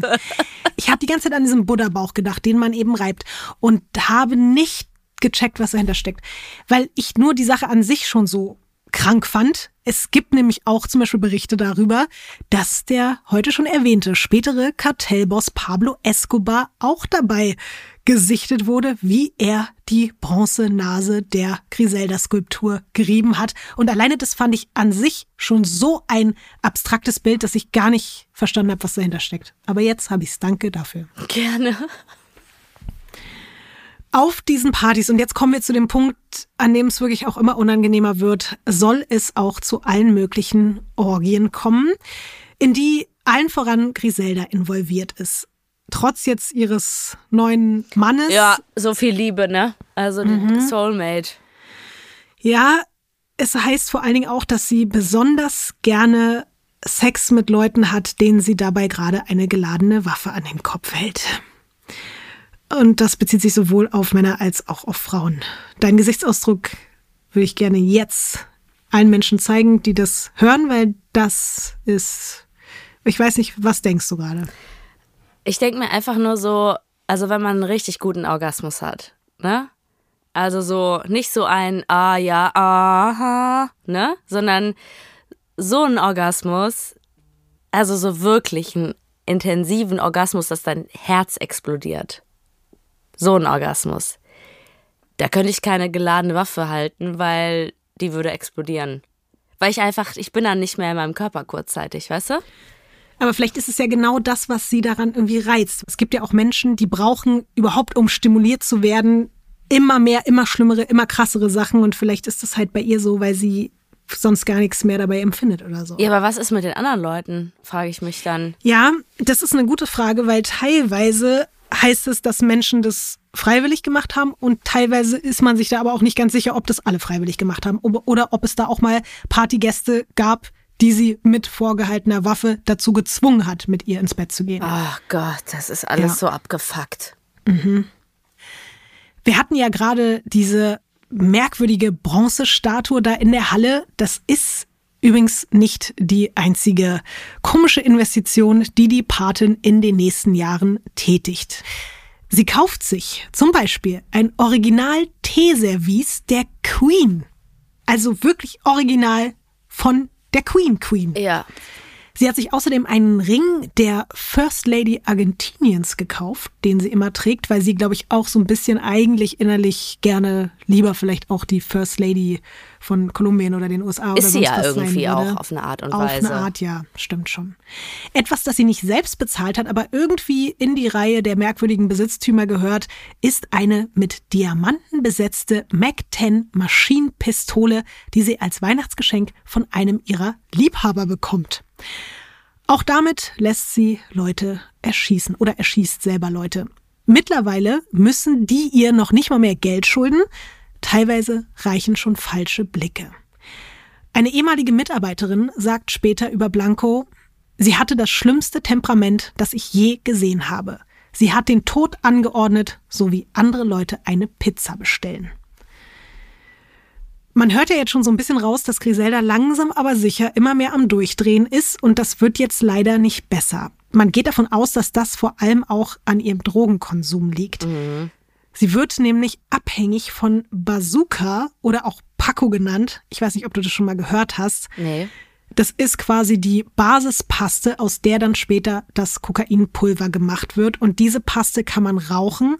Das Ding ist aber, der Rausch dauert nur so 30 bis 70 Sekunden. Ah. Und deswegen macht die Scheiße so extrem abhängig, weil nach diesem ganz kurzen, intensiven Rausch fällt man sofort in ein ganz krasses Stimmungstief, was dann sofort den Drang nach der nächsten Dosis auslösen kann. Und das führt dazu, dass viele Abhängige bis zu 300 Mal täglich konsumieren müssen, um überhaupt irgendwie klarzukommen. Was sind denn die Nebenwirkungen von dem Bazooka? Also bei ihr geht's langsam los, dass sie eine Schizophrenie entwickelt. Scheiße. Sie ist teilweise wirklich, sie ist komplett paranoid. Sie wirkt manchmal so richtig outgezoned, als wäre sie gar nicht mehr am Start und so. Dazu aber auch, das geht auf, aufs Herz, das geht auf Kreislauf, alles, dein ganzer Körper wird dadurch zerstört. Man sieht es Leuten sehr, sehr schnell an. Es ist wirklich auch schon wieder absolutes Teufelszeug und das zeigt aber, glaube ich, auch, dass sie eben nicht nur die berechnende Businessfrau war, sondern sie war, glaube ich, gleichzeitig auch einfach, ja, krank in vielerlei Hinsicht und hat versucht, vielleicht auch so die Dämonen ihrer Vergangenheit irgendwie zu stillen oder so. Ich weiß es nicht.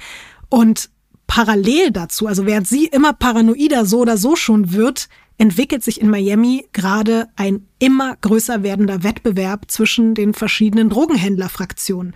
Und Griselda will auf gar keinen Fall die Kontrolle darüber verlieren, die sie sich ja jetzt dort aufgebaut hat. Und das führt zu einem absolut blutigen Drogenkrieg, der die Straßen Miamis in den nächsten Jahren in ein Schlachtfeld verwandeln wird. Wir hören uns jetzt mal einen Original-News-Beitrag von 1979 an. Ralph, the shootout occurred at about 2.30 this afternoon when two or more Latin males entered the Crown Liquor Store here on the west end of the Dadeland Mall. They were followed by two or three other Latin males, and then the shooting began. There was an exchange of fire between the two groups.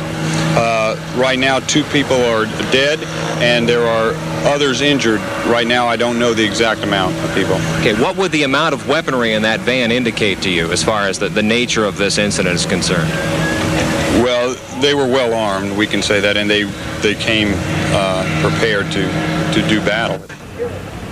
Ralph, the two other men who were injured were both store employees. None of the victims has yet been identified. As Sergeant Piper said, both groups apparently were well armed. An automatic weapon was found in the store. A delivery van, reportedly used by the second group, was found abandoned in the north side of the mall with the door open and the motor running.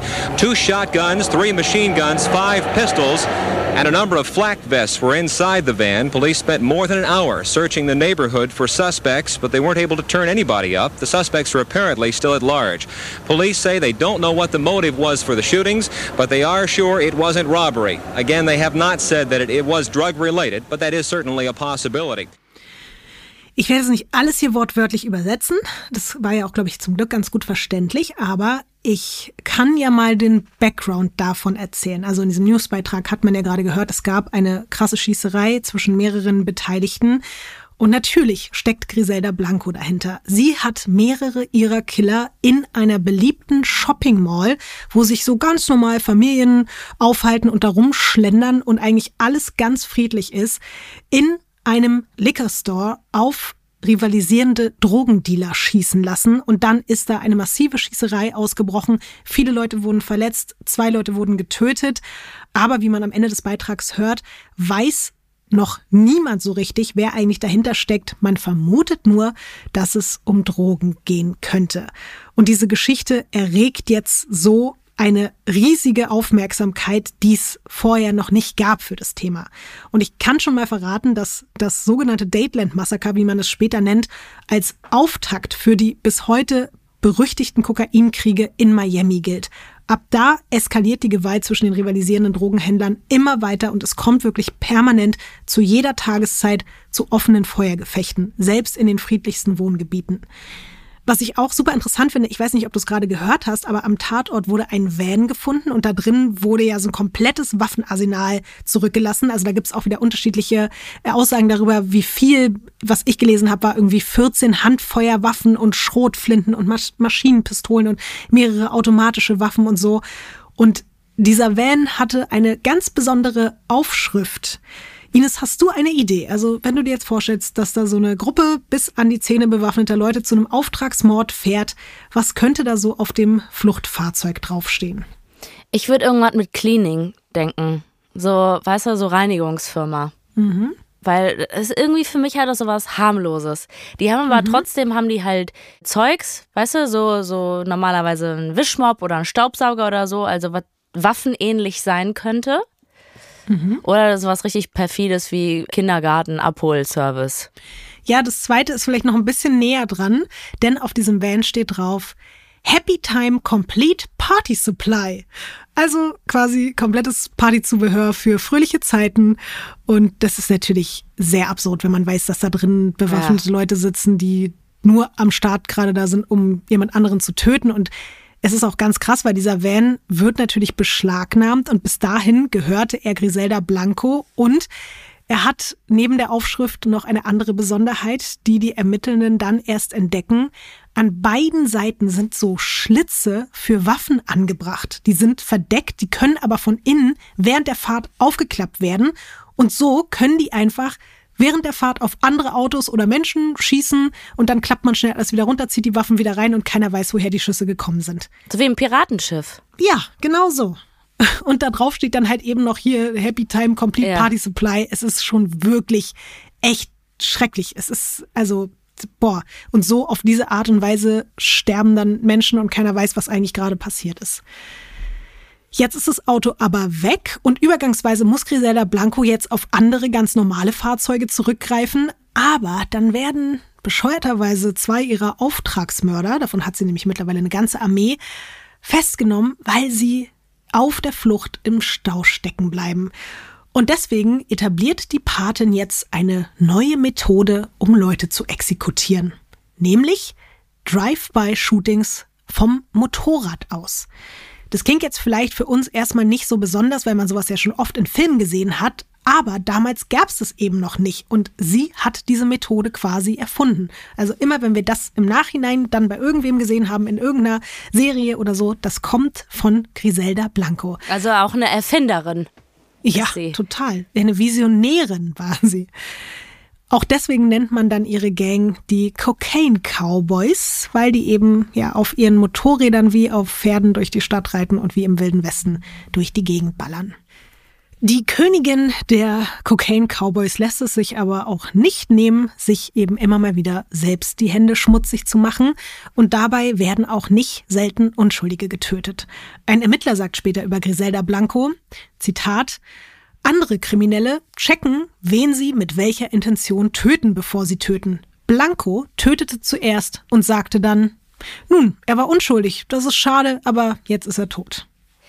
Also irgendwie habe ich so den Vibe, was das betrifft, dass es ihr mittlerweile scheißegal ist. Also ich glaube, sie gibt echt einen richtigen Fick aufs Leben, auf andere Menschen.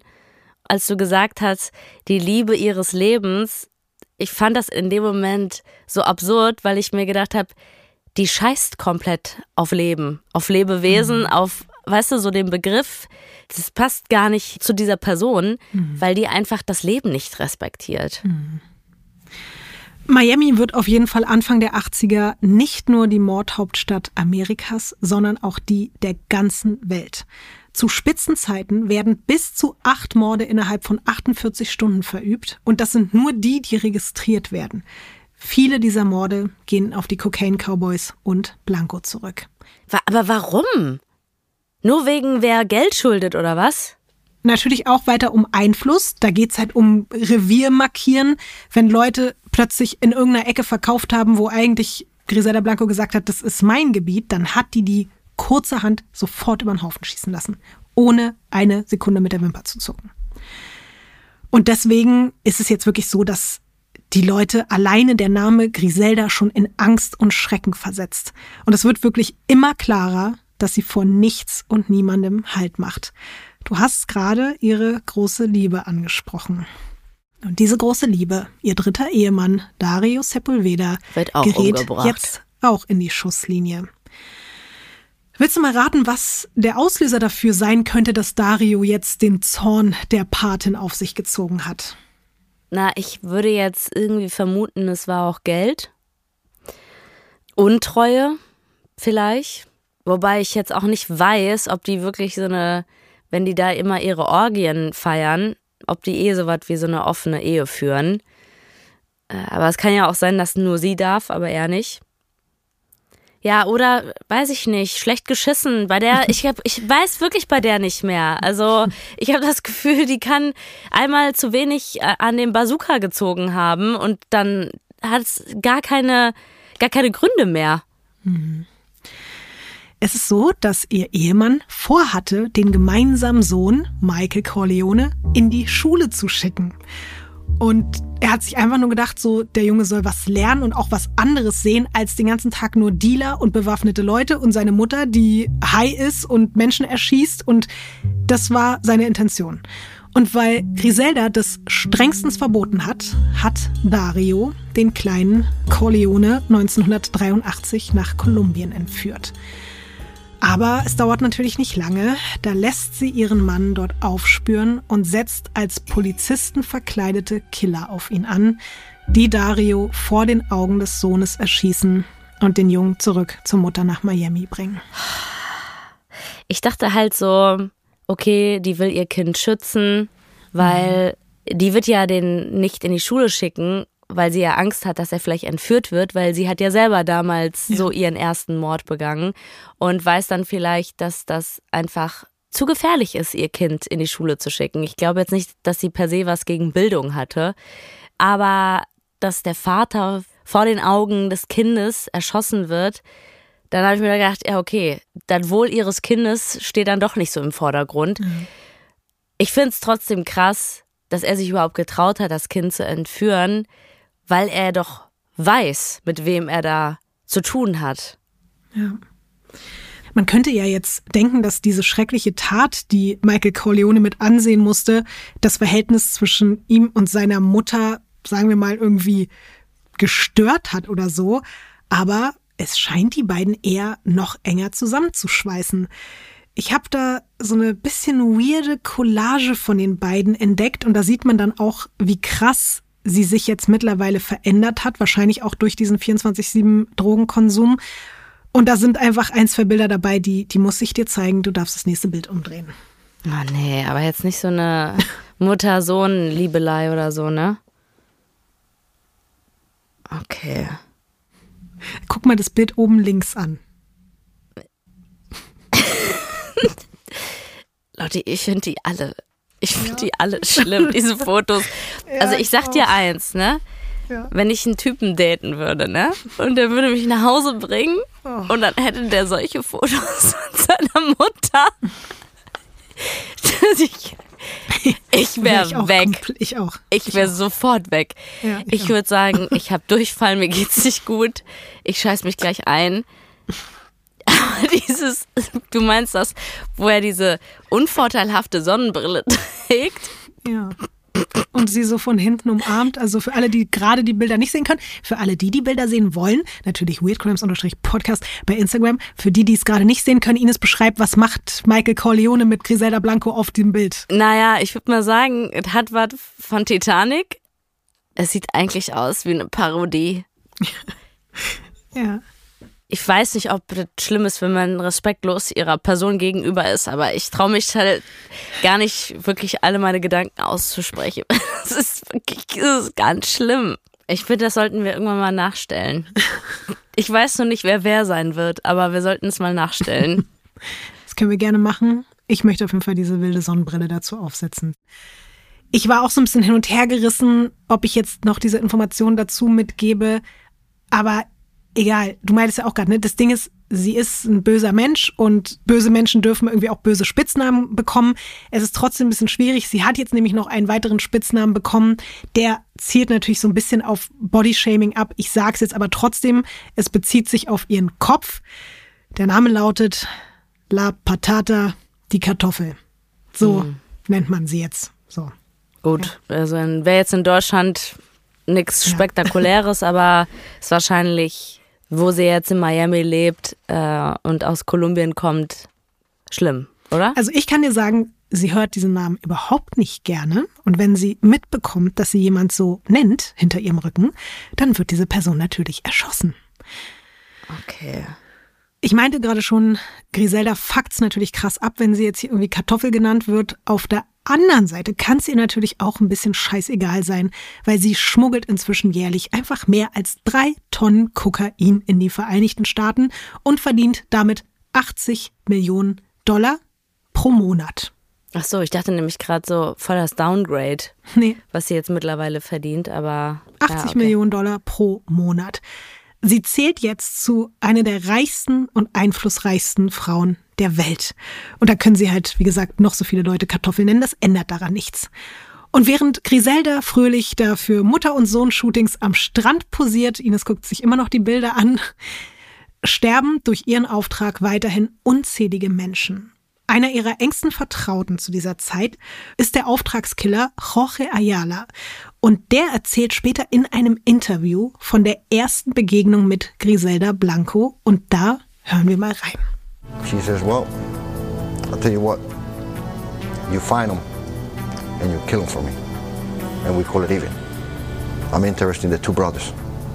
The other four we were just gonna hit because they were sitting at the table. I said, You were gonna kill four other people just to kill two? She said, That's the way I do my things. Spray the whole table. Get everybody out of the way. That surprised me, you know. I mean, she's talking to murder like. So I told her, I said, just give me a week. I find these people. And she said, when you do, you call me. I give you $50,000 for each. So on my way back, I started asking Flaco questions. I said, what's up with this lady, man? He says, she's the godmother. I said, well, you know, me out a little bit about the godmother. He says, I know her since Colombia. And she's deadly. If you don't deliver, she's gonna put a hit on you. She was the biggest back then.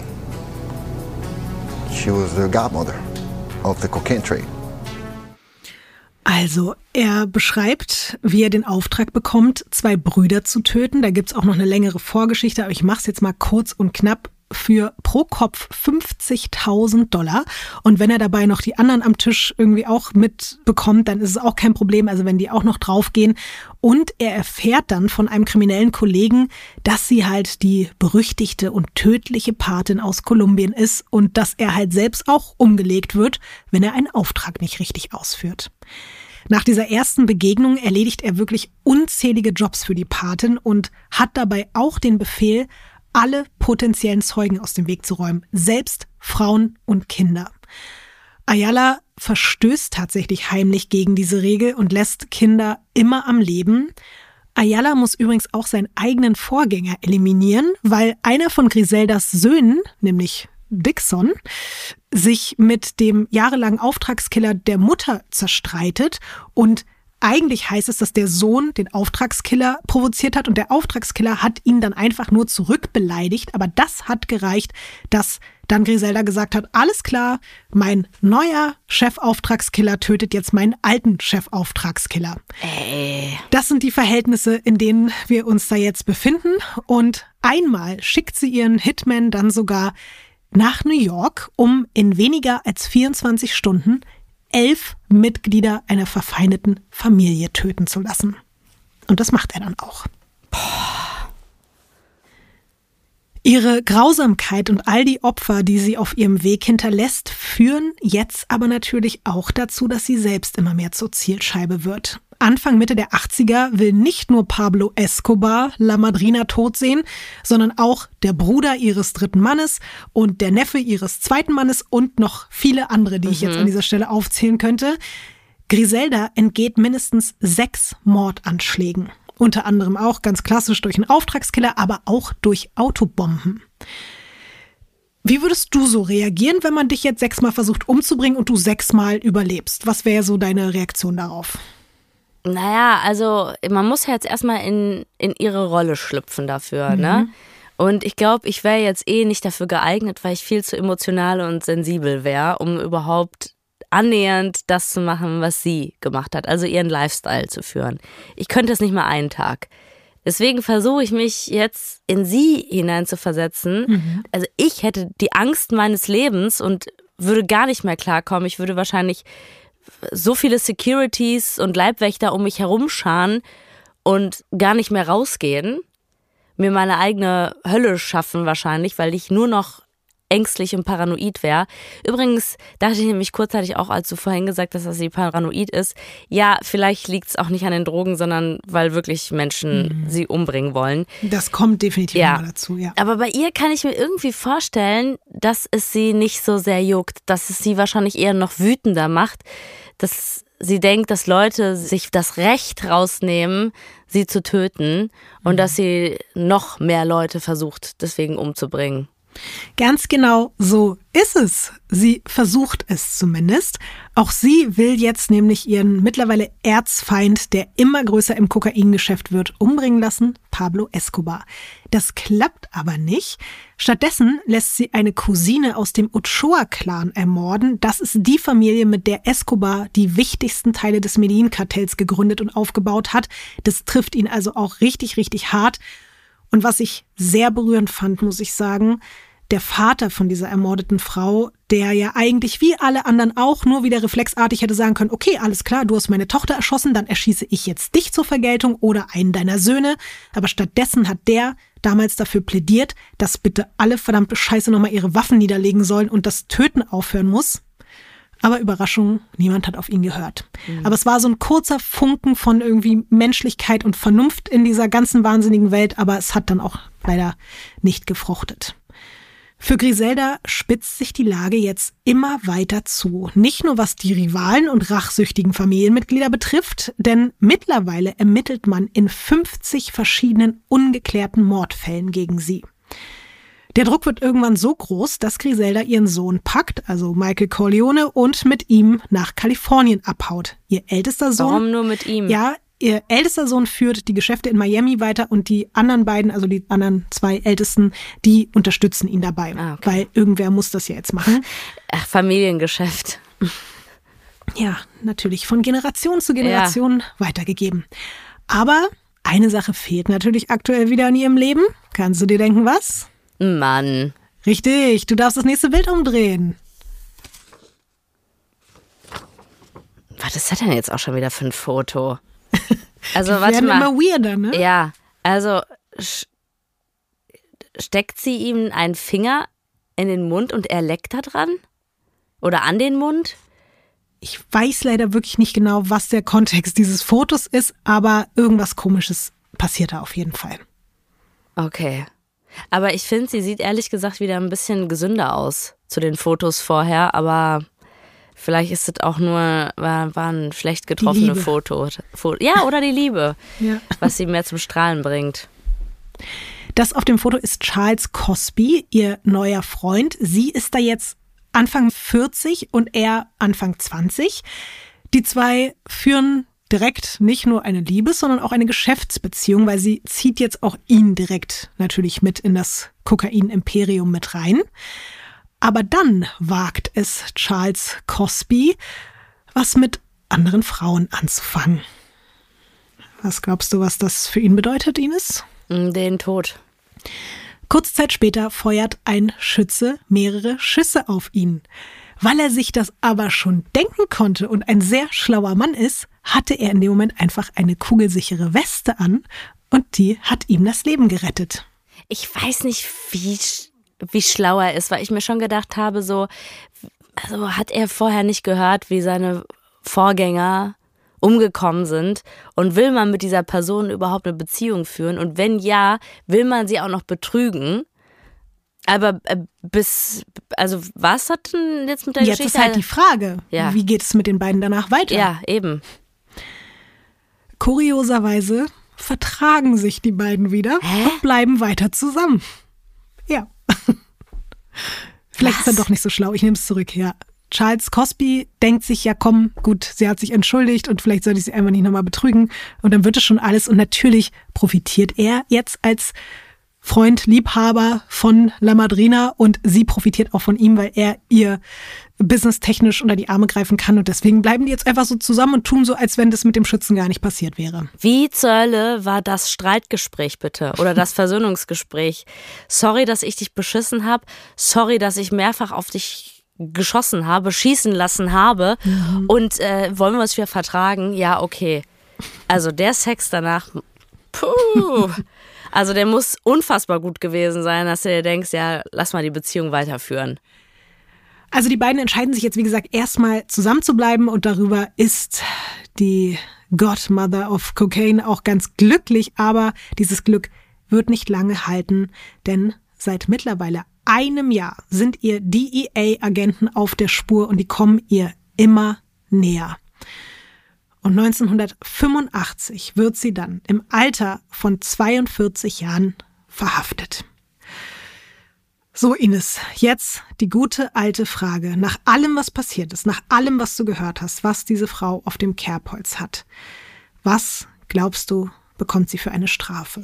Also sie müsste auf jeden Fall 85.000 Mal lebenslänglich bekommen. Ich glaube nicht, dass sowas wie die Todesstrafe zu dem Zeitpunkt relevant war, zumindest nicht in Miami. Kann mich auch täuschen. Ich weiß jetzt aber auch nicht, dadurch, dass sie so viel Kohle hat, ob sie sich nicht teilweise auch freikaufen kann. Auch wenn das in so einer Situation absurd ist, aber ich hoffe einfach, dass sie für immer lebenslänglich bekommt. Vermute aber, dass das weniger ist und dass sie irgendwie so nach paar Monaten wieder rauskommt.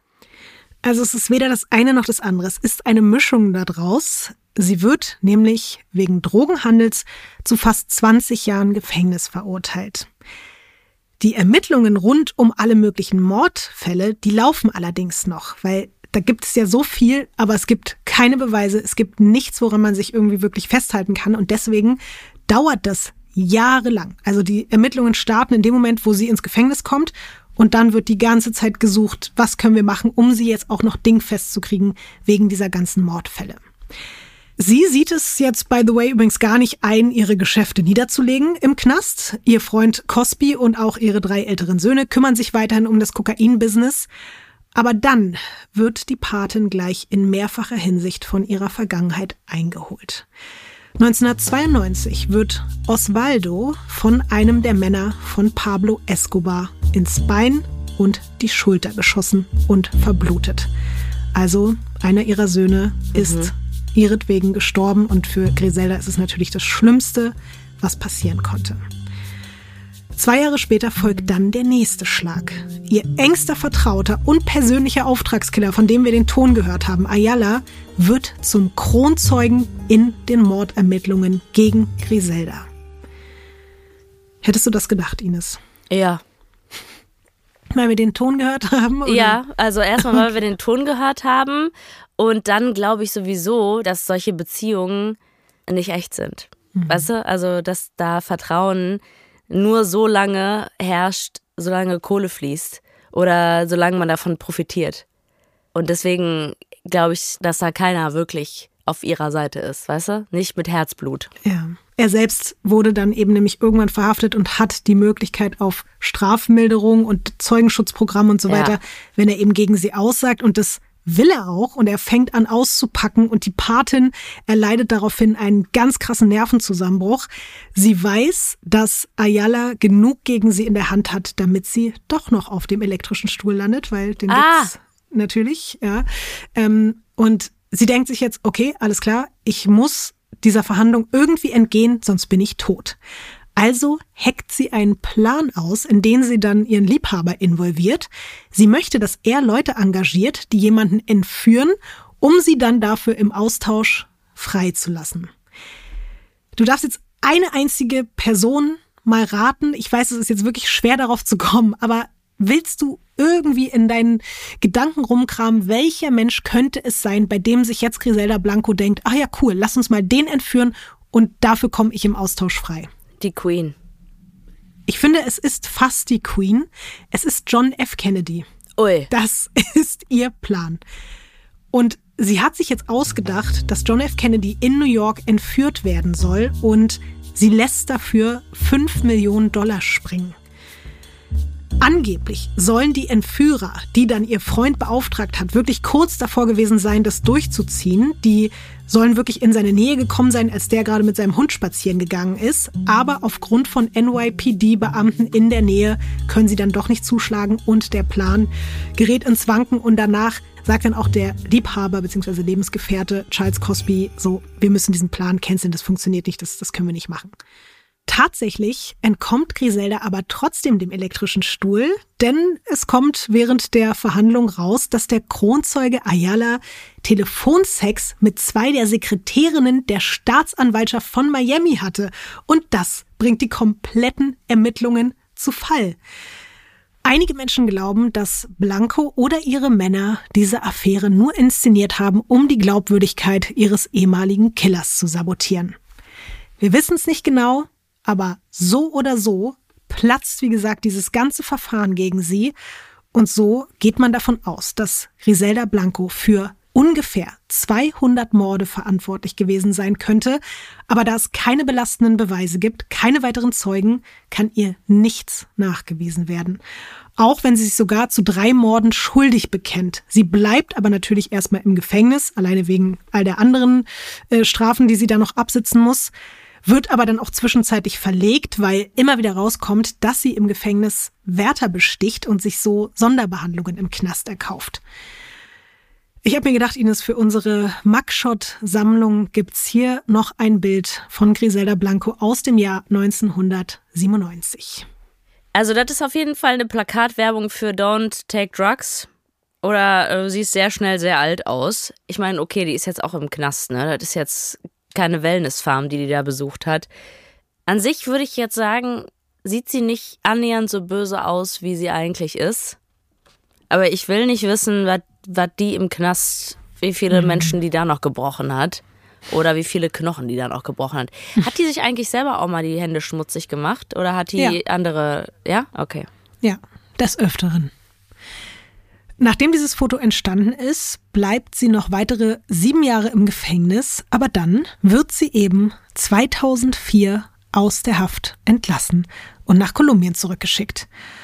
Und dort lebt sie dann tatsächlich erstmal ein relativ friedliches und soweit halbwegs glückliches Leben mit Michael Corleone. Das ist jetzt der traurige Aspekt, ihrem mittlerweile einzigen Sohn. Denn auch Hubert und Dixon wurden aus Rache an der Patin während ihrer Haftzeit erschossen. Also drei ihrer vier Kinder sind ihretwegen tot. 2012 will die mittlerweile 69-jährige Griselda Blanco dann in Medellin bei einer Metzgerei einkaufen und während sie dort draußen vor dem Laden steht, treffen sie zwei Kugeln in den Kopf. Es waren zwei Männer auf einem Motorrad. Griselda stirbt durch ihre eigene Mordmethode. Bis heute ist unklar, wer sie getötet hat, aber ich glaube, wir können uns alle denken, sie hatte so viele Feinde, Ja. dass gefühlt jeder zweite Mensch in Medellin das gewesen sein könnte. Manche glauben, dass es vielleicht sogar die Leute von Pablo Escobar waren, auch wenn der ja, by the way, auch schon seit 1993 tot ist. Aber andere sagen, dass es eben auch wahrscheinlich einfach nur irgendein wütendes Familienmitglied war, das Rache für ein anderes getötetes Familienmitglied genommen hat. Und deswegen, ja, wird auch ihr Tod, genauso wie all die Tode, die sie zu verantworten hat, auch in keiner Form gerichtlich verhandelt. Es gibt keine Strafe für niemanden. Man weiß nicht, wer der Täter oder die Täter waren. Michael Corleone, der, den wir so lieben von den Fotos, ist wirklich der einzige, der nach wie vor lebt. Und ich finde es fast ein bisschen, also ich muss jetzt aufpassen, wenn nicht, dass der noch hier unseren Podcast hört, aber der Also ist, er lebt auch immer noch. ja, ja, der lebt immer noch und der ist aktuell auch in aller Munde. Er ist nämlich stinksauer. Er ist komplett abgefuckt. Wir haben ja zu Beginn gesagt, es gibt eine aktuelle Serie und es gab davor aber auch schon eine Verfilmung. Hast du davon schon mal zufällig was mitbekommen? Weil es gab sozusagen einen Ursprungsfilm und es gab sozusagen eine Vergangenheit, es gibt eine Serie im Hier und Jetzt und es gibt noch einen kommenden Film. Du darfst dir zumindest mal von den zwei aktuellen noch Bilder angucken. Ja. Naja, also ich würde mal sagen, das sind zwei Schauspielerinnen, die Griselda verkörpern. Oder? Ähm, das ist die, die mit dem anderen Schauspieler zusammen war, die Catherine Zeta Jones. Richtig. Ja. Das ist Catherine Zeta Jones als Griselda Blanco in der Verfilmung Godmother von 2017. Darunter sehen wir eben Sofia Vergara als Griselda in der aktuellen Netflix-Verfilmung. Da sag ich mal so, ne? Also keine schlechte Wahl von den Schauspielerinnen. Also Ja, aber auch finde ich keine authentische Wahl, oder? Also ja, weiß absolut ich nicht. nicht. Aber ich glaube, wenn das so ein Hype ist, dann hast du da einen Auflauf von den krassesten Leuten, die wahrscheinlich die Rolle spielen wollen. Und dann denken die sich ja, suchen wir jetzt eine, die vielleicht nicht so bekannt ist, aber ihr ähnlicher sieht. Oder nehmen wir eine sehr, sehr bekannte mit sehr viel Reichweite auf Social Media ähm, und die wahrscheinlich sehr viel Presse generieren wird, alleine durch ihre Person. Und ich denke mal, das wird auch mitunter der Grund gewesen sein. Oder vielleicht auch, dass Ja, sie dadurch mehr Budget bekommen haben oder so für, für die Serie. Ich hätte dir gerne noch ein drittes Foto gezeigt von der Verfilmung, die aktuell noch läuft und die dann auch bald kommen wird, als hätten wir jetzt nicht schon genug Griselda Blanco-Verfilmungen. Da wird nämlich Jennifer Lopez Griselda Blanco spielen. Es bleibt weiterhin absurd, was die Es Besetzung ist wirklich betrifft. komplett absurd. Mhm. Die hat einfach Victoria's Secret, hat die da irgendwie bekommen, weißt du?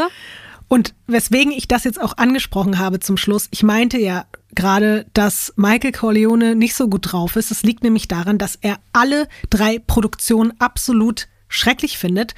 Der strebt sogar gerade eine Klage gegen Netflix und Sofia Vergara an und veröffentlicht ein autobiografisches Buch, in dem er zeigen will, wie seine Mutter wirklich war. Weil der sagt, ihr habt alle nicht mit mir geredet. Der meinte, am Anfang wäre Sofia Vergara kurz auf ihn zugekommen, aber dann hätte man sich an falschen Informationen festgehalten. Man hätte alles völlig verzerrt dargestellt und auch die kommende Produktion mit Jennifer Lopez scheint ihm wohl absolut gegen Strich zu gehen. Der ist richtig wütend und der hat dann auch so einen Satz gesagt, wo ich fast so ein bisschen dachte, oh, ich möchte jetzt nicht so gern Sophia Vergara sein. Der meinte so, wenn meine Mutter noch leben würde, dann würdet ihr euch das hier alle gar nicht trauen, sowas zu machen. Ja, Aber nur so. weil sie tot ist, ja, ja, ist halt wirklich so. Ja. Auf jeden Fall können wir noch gespannt sein. Wir sollten das beobachten. Es könnte sein, dass zukünftig eben Michael Corleone Blanco noch komplett ausrastet, alle möglichen Klagen gegen Catherine Zeta Jones und Jennifer Lopez und Sofia Vergara und Netflix und alle anderen noch in Gang bringt, werden wir alles hier natürlich irgendwie versuchen zu beleuchten. Und du weißt ganz zum Schluss, ein Weird Crimes Fall ist kein Weird Crimes Wenn Fall. es nicht einen Song gibt. Richtig. Und es gibt so viele Songs, dass ich wirklich gar nicht wusste, welchen ich auswählen soll. Es gibt nämlich vor allen Dingen Rap-Songs. Wirklich aus jedem, von jedem Kontinent, von gefühlt jedem Menschen, der rappen kann, gibt's einen Song, der Griselda Blanco heißt. Und ich habe mir gedacht, um hier Kreise zu schließen, erinnerst du dich an das gefährlichste Mädchen Chicagos und den Rapper? Boah, da waren so viele Rappers. Da Ähm, gab's diesen einen. Aber da Ja. gab es diesen einen ganz, ganz, ganz, ganz bekannten. Sein Name ist Chief Keef und auch er hat natürlich einen Griselda Blanco Song gemacht und da hören wir jetzt zum Schluss noch mal kurz rein. Gang. Gang. Gang. Gang. Ay, moment of silence. From Griselda Blanco. Blanco. Now let's bring the drugs in. From Griselda Blanco. Blanco. And I got my dogs with me. Go like Griselda Blanco. Blanco. And we got some drugs with we. Got some dope like Griselda. Ja. Ja, du bist richtig begeistert, Ines, sehe ich dir Ja, das ist, ist nicht mein. Es ist, also, ich habe es glaube ich schon öfter gesagt, aber so dieses trappige Rap-Gedöns, das ist irgendwie nicht meins. Ich finde auch die Mucke äh, super unspektakulär. Das klingt irgendwie alles wie 80 Mal schon gehört. Fühle ich nicht. Ich finde ihn äh, ganz nice. Ich finde, das klingt für mich so, als ob jemand einfach sehr gerne Drogen nimmt und sich dann so ein bisschen mit dem Geist identifiziert. Ja, das stimmt aber auch. Das trifft auf jeden Fall. Also, falls du dich noch ein bisschen an Chief Keef erinnern kannst, das trifft schon zu. Ich mag ihn ja jetzt auch nicht mehr besonders, seitdem ich mich mit dieser ganzen Geschichte da in Chicago befasst habe. Aber ich fühle es ein bisschen. Ich fand den, das war der niceste Griselda Blanco Song, den ich gefunden habe. Und deswegen wollte ich ihn hier heute zum Schluss mit dir teilen. Aber ganz zum Schluss ist natürlich noch die Frage, was uns jetzt vielleicht noch so gedanklich auf dem Herzen liegt. Möchtest du noch was loswerden zu dieser Frau oder zu dieser Geschichte? Also ich muss sagen, ne, ich am Anfang hatte ich irgendwie natürlich mitgefühlt, waren noch so Emotionen da. Jetzt ist irgendwie, das ist alles, ich weiß nicht, ich finde, ich finde, das ist komplett abgefuckt und also ich weiß, dass diese Welt von Gangs, von Mafia, von Drogen und sowas, das interessiert immer so ganz viele Leute, aber es ist immer abgefuckt und deswegen ist es mein Herz geht da nicht auf und ich habe da auch irgendwie einfach nicht so dieses dieses Mitgefühl für oder kann da nicht so mitfiebern. Weißt du, normalerweise hast du in einer Geschichte immer so einen Helden, mit dem du mitfühlst, wo du Dinge nachvollziehen kannst, aber das ist hier ich finde, die sind einfach alle scheiße. Außer die, die Menschen, die wahrscheinlich auch viele ermordet wurden, die gar nichts damit zu tun hatten. Ähm, und deswegen, ich finde dieses ganze, wie damit Hand gehabt wird, ey, wenn man sich jetzt mal irgendwann mal einen schönen Abend gönnt und mal, äh, weiß ich nicht, mal eine Line Koks ziehen möchte oder so, das ist ja ganz weit weg von dieser Geschichte. Aber wenn man meint, Teil davon sein zu müssen, und ich weiß, dass viele Leute auch oftmals nicht die Wahl haben und das aus Armut entsteht oder weil man da irgendwie reingezogen wird oder was weiß ich nicht was. Das ist immer leicht zu sagen jetzt als hier Person, die hier sitzt und das angeblich besser weiß. Aber ich, ich finde das immer alles komplett abgefuckt und es ist für mich irgendwie gar kein Verständnis da für irgendwas. Weil manchmal, manchmal habe ich leider irgendwo Mitgefühl und Verständnis für unsere kriminellen Arschlöcher, über die wir hier reden. Aber heute gar nicht. Mir wäre vielleicht noch wichtig, weil du gerade meintest, und ich, ich verstehe voll, was du sagst. Natürlich kann man das nicht miteinander vergleichen, wenn jetzt irgendwelche Leute hier bei uns eine Leine ziehen auf dem Klo. Das hat natürlich am Ende des Tages einen anderen Impact als das, worüber wir heute gesprochen haben. Aber dadurch, dass das so viele Menschen machen und so viele Menschen die ganze Zeit denken, ja, wenn ich hier eine Leine ziehe, hat es ja keine Auswirkung auf irgendwen anderes, wäre mir vielleicht noch wichtig zum Schluss zu sagen, sich das vor Augen zu führen. All dieses Leid, von dem wir heute gehört haben, all die Leute, die darin involviert sind, angefangen bei diesen Coca-Bauern über die Großhändler, Kleinhändler und alle Leute, die über den Haufen geschossen werden, egal ob es Dealer sind oder nicht, egal ob es unschuldige oder schuldige Leute sind, es sterben so viele Leute, es klebt so viel Blut an dieser Scheiße. Ich möchte jetzt hier nicht den super moralischen Zeigefinger-Apostel zum Schluss machen, aber ich will trotzdem sagen, wenn man so ein bisschen darüber nachdenkt, was man da konsumiert, vielleicht ist es so ein bisschen wie mit diesem, wie man zum Beispiel auch Fleisch oder Alkohol oder was auch immer konsumieren sollte, dass man es zumindest alles bewusster macht, weil viele Leute das eben nicht sehen und nicht fühlen, wie viel Leid dahinter steckt dafür, dass wir hier ein bisschen Spaß haben können auf irgendwelchen Substanzen, ein paar Stunden irgendwie uns geil fühlen. Dafür sterben halt einfach richtig viele Leute. Ja. Aber ansonsten ist, glaube ich, Zeit, die Akte Warte. Griselda Blanco erstmal zuzumachen, oder? Ich wollte noch sagen, die Moral von der Geschichte ist, wenn man sich geil fühlen möchte, statt eine Line Cooks zu ziehen, einfach sich eine Statue von sich selber, äh, mit was auch immer, wenn Bronze gerade nicht da ist, von mir aus auch weiß ich nicht, Pappe oder so, sich einfach selber bauen und in seine Wohnung stellen und jeder, der dann zu Besuch kommt, muss, weiß ich nicht, den Fuß, die Nase. Ja, vielleicht nicht Körperteil der Wahl. Es gibt Körperteile, an denen sollte nicht gerubbelt werden. Aber ich finde, das sollte doch die Moral der Geschichte sein, oder? Das ist gerne deine Moral. Ich möchte weiterhin keine Bronzestatue, aber ich gönne dir deine. Und wenn dann dadurch weniger Leute Kokain ziehen, weil sie sich von sich selbst Statuen irgendwo hinstellen, dann meinetwegen. Ich glaube aber eher, weil so viele Leute Kokain ziehen, stellen sie sich komische Statuen von sich selbst in den Garten oder ins Haus. Aber Ich habe noch, noch nie Kokain gezogen und würde mir, ich habe gesagt, vielleicht, wenn ich so viel Kohle hätte, würde ich's, äh, würde ich's machen. Egal. ich gönne dir doch deine Statue, Ines. Und wir müssen jetzt wirklich Schluss machen. Diese Frau hat wirklich auch wieder sehr doll meinen Kopf gefickt. Es reicht. Ähm, pass auf dich auf. Und bis zum nächsten Mal. du auch auf dich, Lotti. Und du weißt, alles wird gut. Ja. Ciao. Tschüss. Ciao.